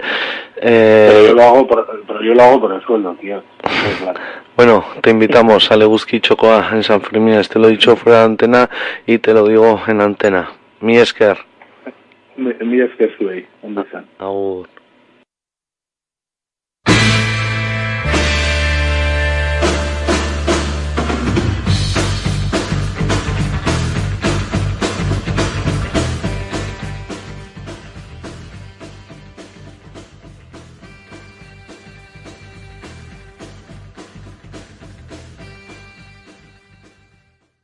Cuarenta años llevando la luz por todo el mundo. 40 años extraordinaria y fecunda labor social.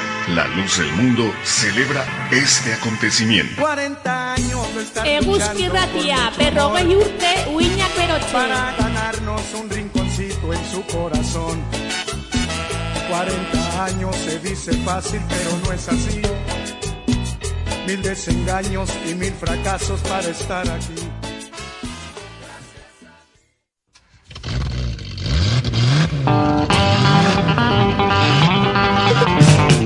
Para que no se apague el motor de la Eguski Ratia, necesitamos que te hagas Eguskide. Con 20 euros como mínimo al trimestre harás que no se apague el motor que calienta las ondas. Entra en la web de la Eguski, en el apartado de Hazte Eguskide y rellena el cupón. No dejes que se apague el motor de la radio libre de Iruña.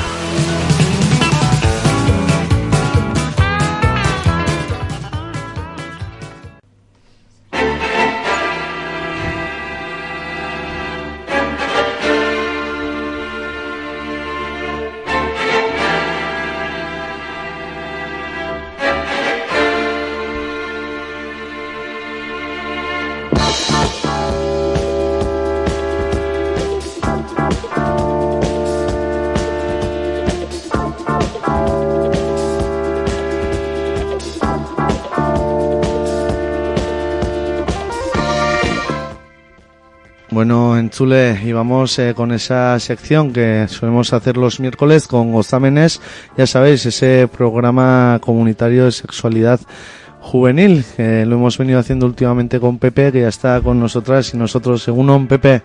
Egunon, kaixo. Zer moduz ongi? Ongi, ongi, eh, pozinago. Bagaur Pepe, hoy Pepe no, no está sola, solo aquí en los estudios de Guzki Ratia, le, le acompañan otras seis eh, protagonistas de esta sección. Eh, explícanos, ¿quién te acompaña hoy, Pepe? Pues queríamos hacerlo más especial esta vez, entonces por eso hemos querido invitar a, a las ganadoras del concurso de cortos, del décimo concurso de cortos de Gozámenes de este año. Y, y bueno, darle a ellas el micro para que nos diesen su perspectiva de eh, cómo han entendido Gozámenes a la hora de hacer los cortos y, y también cómo ha sido ese proceso de creación. Entonces me acompañan eh, ganadoras del, del concurso del premio del público, que fueron las más votadas de, en nuestra página web, que vienen de Arrobi. Kaiso. Buenas. Hecho. Luego me acompañan también eh, las compañeras de, de Cizur, que hicieron un corto eh, que ganó el premio de 12 a 17 años del jurado, Kaiso. Y luego las compañeras de la Asociación 6, que ganaron el premio de 18 a 25 años. Hola, muy buenas. Hola. Buenas. Buenas, pues eso, junto a Paco hoy seis personas eh, creadoras, eh, participantes en ese concurso de cortos que como sabéis en Chule todos los años organiza Gozámenes, hemos venido hablando a lo largo del año y aquí están, eh, tenemos el placer eh, de recibirles en los estudios a las seis. Eh, ya ha ido Paco presentándonos. Eh, ¿qué, qué, qué les dirías, Paco? Pues nada, o sea, lo que más nos interesa a nosotras es saber eh, cómo se les ocurrió la idea de, de hacer el corto de Gozámenes, cómo eh, percibieron ahí esa perspectiva de Gozámenes para meterla dentro de un corto y bueno, que nos explicasen de primera mano. Si queréis empezar la compañera de Arrobi. Eh, bueno, pues nosotros en Arroy, en Gasteandi, eh, nos presentaron los monitores un- el proyecto de Gozámenes y bueno, pues entre las 20 personas que estamos eh, empezamos a pensar una idea que tenía que representar una situación en la que tomase parte la sexualidad y plasmarla eso en un corto. Entonces, a raíz de eso creamos eh, Movere y, y el, eso, y el proceso de creación fue eh, crear la idea, repartir los personajes y grabarlo. Mm. Y la idea de, de poder hacer los gozámenes, eh, ¿cómo, ¿cómo surgió? O sea, ¿cómo quisisteis implementar gozámenes dentro del corto? ¿Cómo creéis que habéis conseguido implementar esa perspectiva de sexualidad? Eh, bueno, yo creo que a raíz de que ya llevamos varios años en Arrobi presentándonos a Gozámenes, eh, creo que bueno, pues implementamos ahí en las en los momentos en el que las sensaciones, lo que hay dentro de tu cuerpo, eh, se explica en momentos así de sensualidad y de ese tipo de cosas. Guay. Y bueno, eh, las compañeras de Cizur, que cómo, cómo se os ocurrió la idea, cómo estuvisteis haciendo eh, la planificación de hacer el corto. Eh, bueno, nosotras vamos al modelo de Encizur y en primero de bachillerato siempre suele salir la asignatura de cultura científica y la imparte un profesor que se llama Joaquín y él siempre suele invitar a sus alumnos a que se eh, presenten al concurso y este año nos tocó a nosotras. Y bueno, con las ideas de todos, la imaginación que tenemos y gracias al profesor, pues pudimos lograr el vídeo. Qué guay. ¿Y cómo creéis que habéis implementado ahí esa perspectiva gozámenes en el corto? ¿O cómo se os ocurrió la idea de hacerlo más de gozámenes? Bueno, pues eh, creemos que nos fijamos más en cosas que han pasado siempre, ¿no? De no tener la libertad para estar con la persona que quieres o eso. Entonces, eso, lo implementamos un poco así, ¿no? De al principio no tener la libertad y ya luego a través del tiempo, pues eso. Mm. Y de la Asociación 6, eh, ¿cómo se os ocurrió la idea de presentar el corto? Sí que también os habéis presentado otros años desde 6, pero a vosotras en concreto, ¿cómo se os ocurrió hacer el, corto de exámenes o cómo lo planificasteis?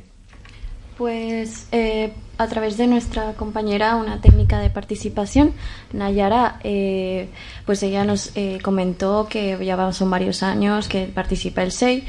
Eh, a mí fue la primera vez que participo, la verdad, porque yo recién entré este año en, en la Asociación.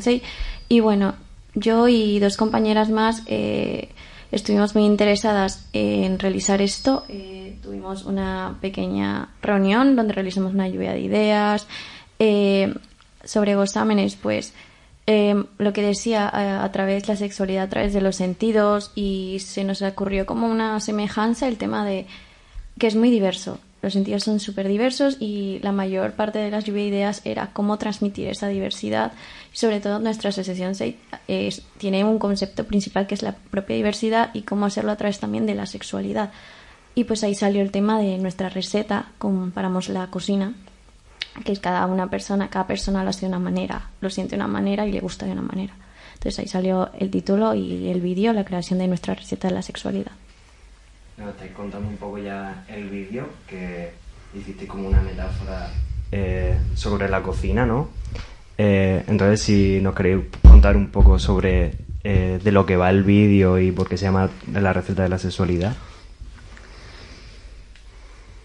Eh, vale, pues a ver, eh, como el año pasado también en Gozámenes, cuando hicimos el video, eh, se trataba de expresar la sexualidad mediante los sentidos, pensamos esta vez en hacerlo porque la cocina está implicada en todos los sentidos, tanto en la vista como en el tacto, el gusto, el oído. Entonces, mediante la lluvia de ideas, pues dijimos, cada persona cocina de una manera diferente y se asemeja, por ejemplo, el olor que te puede recordar a una persona, cuando lo cocinas bien y cosas así. Entonces fue como eso lo que nos llevó a hacer esa receta y comparar los sentidos como con el placer de cocinar. Qué guay, la verdad que se, se quedó bastante guay la idea y, y, la verdad que no, nos encantó desde Gozámenes y seguramente sea un, una idea que explorar, no ya solo en, los cortos, sino el poder expresar cómo, cómo sentimos la sexualidad a través de las recetas y demás, algo que siempre hemos tenido también muy en cuenta, ¿no? Desde la coordinadora de Gozámenes. Y las compañeras de Arrobi, vuestro corto, si nos podéis comentar un poco de lo que va y qué queríais transmitir con él. Eh, bueno, pues el corto se llama Emovere, que en latín significa emociones en movimiento. Y pues básicamente el corto se trata de eso, de como ha dicho antes mi compañero Ander, eh, transmitir eh, cómo eh, reaccionarían nuestras emociones eh, en una situación, eh, en este caso de que un chico le gusta a una chica, entonces cómo reaccionarían las diferentes emociones en ese caso. Ujú. Se os quedó bastante guay, la verdad, bastante divertido. No sé si teníais la seguridad de haber presentado un buen corto, queríais ganar, fue por, por probar, tenéis ganas de volver a hacerlo el año que viene, no sé, ¿qué sensación os ha, os ha dejado este premio? Eh, bueno, yo el año que viene ya paso, pero espero que mis compañeros lo ganen también el año que viene. Y sí que los de Arrobi ya llevamos unos cuantos años presentándonos a esto y este año, este año pues como han dicho nuestros monitores, eh, nos salió mejor que nunca y pensamos que tenía las posibilidades de ganar. Sí que nos sorprendió cuando el premio eh, estuvo muy bien, pero sí, nos lo esperábamos en parte.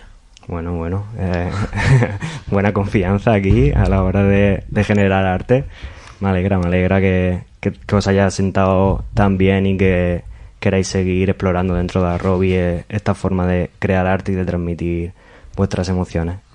Y de parte de las compañeras de Cizur, que como cómo pensasteis en el corto, qué queríais transmitir en él, eh, contarnos un poco también de lo que va, porque sí que nos habéis hablado un poco de que es como el miedo a abrirse a la libertad y demás, pero, pero si nos podéis contar un poquillo más en de- detalle lo que queríais transmitir. Bueno, pues eh, lo que he dicho antes eh, va un poco sobre cada uno expresar lo que siente y podemos ver a lo largo del corto cómo eh, hay dos chicos que se gustan entre ellos, pero hemos plasmado en el corto eh, una situación en la que el amor, por decirlo de una manera, no existe o no se permiten las relaciones y al final podemos ver cómo los chicos deciden escaparse de ahí y pues es como que descubren un mundo totalmente diferente donde hay varios tipos de relaciones y eso donde se aceptan todo tipo de relaciones y todo eso. ¿Y cómo sentó el, el premio? ¿Teníais la seguridad? Eh, ¿Lo presentasteis el corto simplemente porque tenían ganas de hacer algo artístico y luego fue una, una buena sorpresa? ¿Tenían ganas de seguir haciendo cortos o cómo, os- qué, qué os ha transmitido el haber ganado este premio?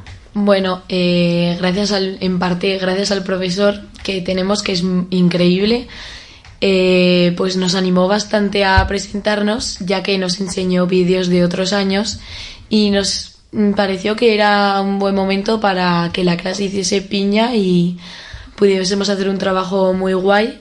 Y bueno, pues al final, eh, después de meses grabando, semanas grabando, eh, vimos que el resultado fue impresionante, o sea, mucho mejor de lo que pensábamos, porque no se ve igual grabando que luego terminado.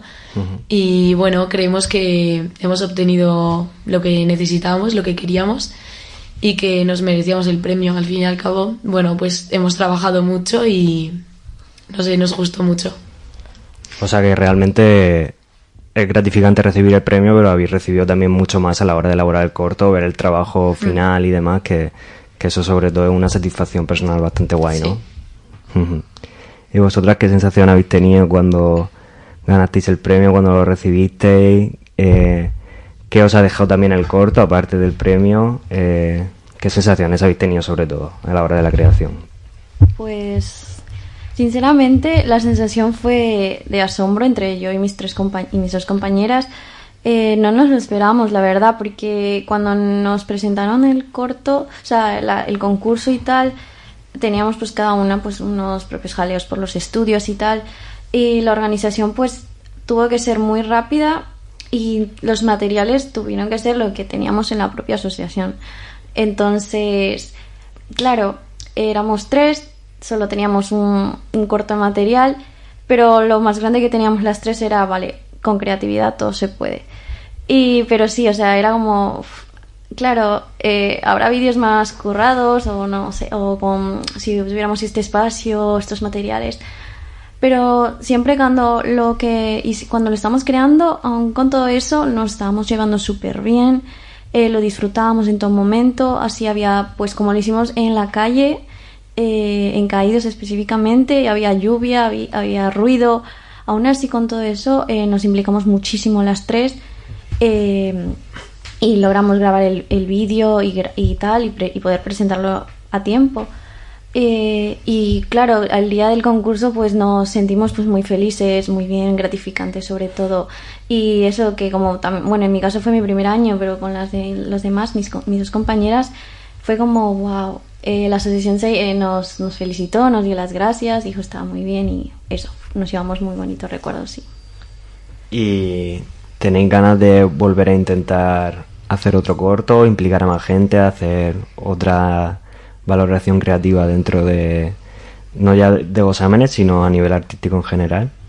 Sí, o sea, yo personalmente estoy haciendo un grado de animación y pues yo trabajo en grupos y estoy ahí para ayudar también a mis compañeros y compañeras, a los chicos y chicas y he notado que es una buena oportunidad este tipo de, bueno, en actividad, sobre todo porque puedes reflejar a través, bueno, este, en este caso o en otros temas, el tema de la sexualidad o, o muchas cosas que en el se- hay mucha riqueza de temas y culturas pues hacer un trabajo así es muy de cohesión y de la creatividad y cada uno aporta sus ideas, sus iniciativas. Ujú. Qué guay, qué guay. Eh, bueno, ya de manera más amplia, eh, ya no solo lo que os ha dado la creación del corto durante este periodo de tiempo, sino ya a nivel anual o a nivel eh, un poco más diario, ¿creéis que es necesario que se hable de sexualidad en, en el instituto, en, en algunas aso- asociaciones, entre la gente joven? ¿Creéis que, que es una buena herramienta el tener que estar exponiendo de esta manera la sexualidad? Eh, pues sí, además, eh, como Guasamenes eh, por Instagram y por las redes sociales, pues comparte sus proyectos y tal, es una manera de que los jóvenes eh, vean perspectivas diferentes de cómo es el mundo, cómo es la sexualidad y pueden eh, pues expresarse mejor y eh, inspirándose en esos cortos, pues represent- eh, sentirse representados y, y, sentirse representados.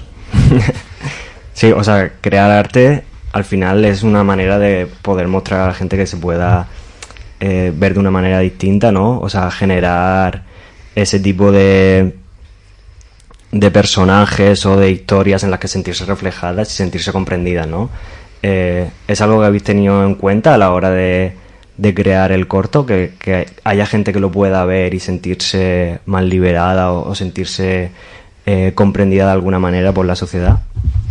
Eh, yo creo que sí. Nosotras, bueno, nuestra clase, eh, lo que queríamos era transmitir un mensaje a las personas que viesen ese vídeo. No era solamente un nos presentamos y si ganamos bien y si no, vale.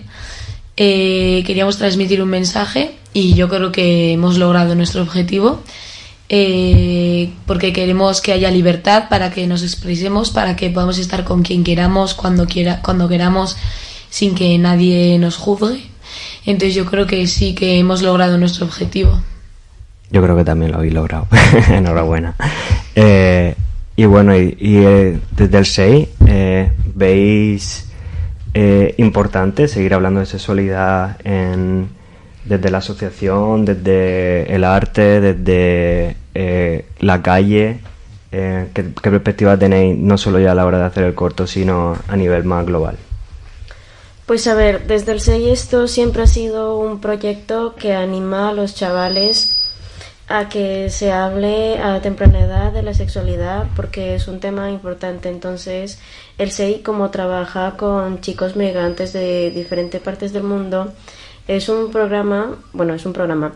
Eh, en esta actividad siempre animan a los chicos a que expresen lo que quieran decir sin miedo a poder llegar a ser juzgados.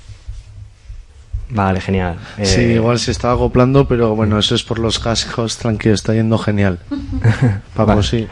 Vale, vale. Tenemos eh, tres, cuatro minuticos para ir despidiéndonos o... Vale, vale, perfecto. Pues una preguntita más. Sí, bueno, yo, ¿cómo fue la gala? Que aquí siempre Pepe, te estoy venga a llamar Paco, pero Pepe nos habla de la gala. Gozámenes, ¿qué tal? ¿La gozasteis o qué? ¿Cómo fue? Gozámenes gozando en la gala. Eh, bueno, la gala la verdad que me sorprendió bastante. Al principio, al llegar al Civibox, eh, hicimos una foto con el Photoshop que había ahí, con artículos así de broma para hacerse fotos. Después entramos al teatro, dos presentadores que eran muy majos, que no era su primer año ahí ya. eh, nos presentaron que me iba a ser la gala porque era la primera vez que estaba ahí. Y después una tan borrada, que la verdad nos gustó bastante el espectáculo que hizo. Después la presentación y todo estuvo bastante bien. Felicitaciones. de mi La- parte. Muchas gracias. Aupa ahí. Las demás, vosotras, ¿qué tal os lo pasasteis? Pues la verdad que nosotros también disfrutamos mucho de la gala porque pudimos ver los diferentes vídeos que crearon Ajá. los demás y también pues eso, lo que dice el chico, pues hubo mucho ambiente por decirlo así y tuvimos la verdad que muy buen rato los alumnos y profesores y nos reímos mucho. Cesain también estuvisteis presentes y ¿qué tal fue? Sí, o sea, eh, como dijeron, eh, como han dicho los demás, ha sido muy divertido. O sea, pues, ah, los dos presentadores eran muy cómicos, eh, alegraban el ambiente. Eh, la batucada, eh, buah, es que me quedé impresionada, la verdad, porque había luces, eh, mu- mucha música, me encantó. O sea, nos encantó a las tres, nos la pasamos muy bien y luego eso que nos presentaron todos los cortos, eh, tanto de una manera rápida pero luego también lo vimos casi todas y eso nos gustó muchísimo verla porque no tuvimos la oportunidad nosotras de verlo y creo que también al público le facilita también verlo y disfrutarlo entre todos sí entre vosotras os conocíais, o la gala hubo ligue, no, sí, relaciones. No, o sea, yo no conocía la... bueno, o sea, me sonaban los institutos y algunas asociaciones, pero no, o sea, en mi caso no. Las, no. No, nosotras tampoco no conocíamos a nadie de los vídeos porque nosotros sí que habíamos tenido la oportunidad de ver los vídeos en clase. Entonces un poco nos sonaba a cada uno de los vídeos que habíamos visto en clase. ¿Conocisteis a gente nueva? Eh, yo conocía a un grupo que sí que va a mi instituto y ya les conocía de haber hecho el corto y verles haciéndolo, pero a los demás no les conocía de nada. Pues eh, nada, fue un placer eh, el que habéis, hayáis visitado los estudios de Euski Ratia. No sé si era vuestra primera visita en la radio, ¿no? Sí. Sí, sí. Habéis estado a gusto, gustora. Sí, muchas gracias. Ba, mi, mi esker, pa, eh, Pepe, mi esker, beste behin ere gurean egotearren, y bueno, eh, el entzule, la audiencia, bueno, se habrá transportado un poquito, ¿no?, a todo lo que habéis eh, creado entre todas eh, vosotras, que yo creo que están disponibles, ¿no?, los cortos para disfrutarlos en la red Sí, sí. de redes. Tanto en nuestra página web como en YouTube ya está todo viable para que podáis ver los cortos, también los de los años anteriores.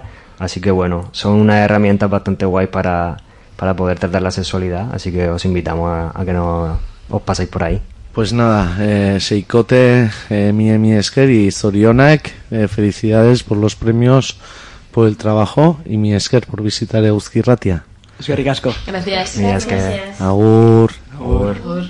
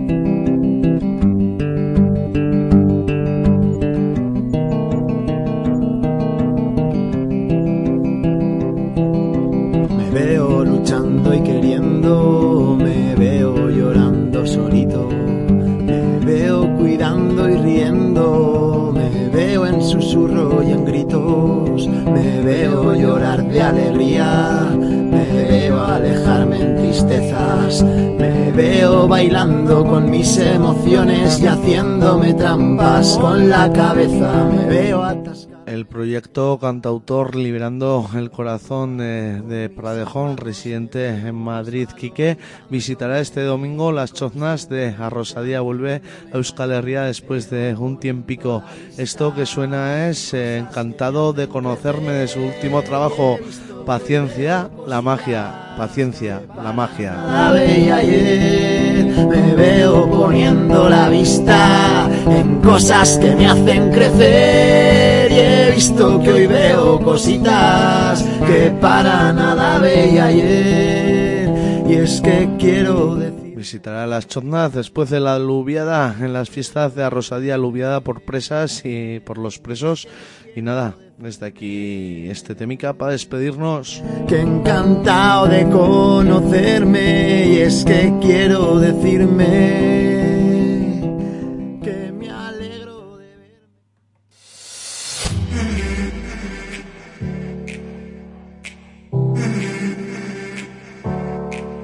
Bueno, Entzule, y hasta aquí lo que hago de sí el pase al EQ de hoy. Mañana volveremos a las 10 de la mañana con toda la puntualidad a las ondas libres de Euski Ratia. Ordura arte izan ongi. Yo.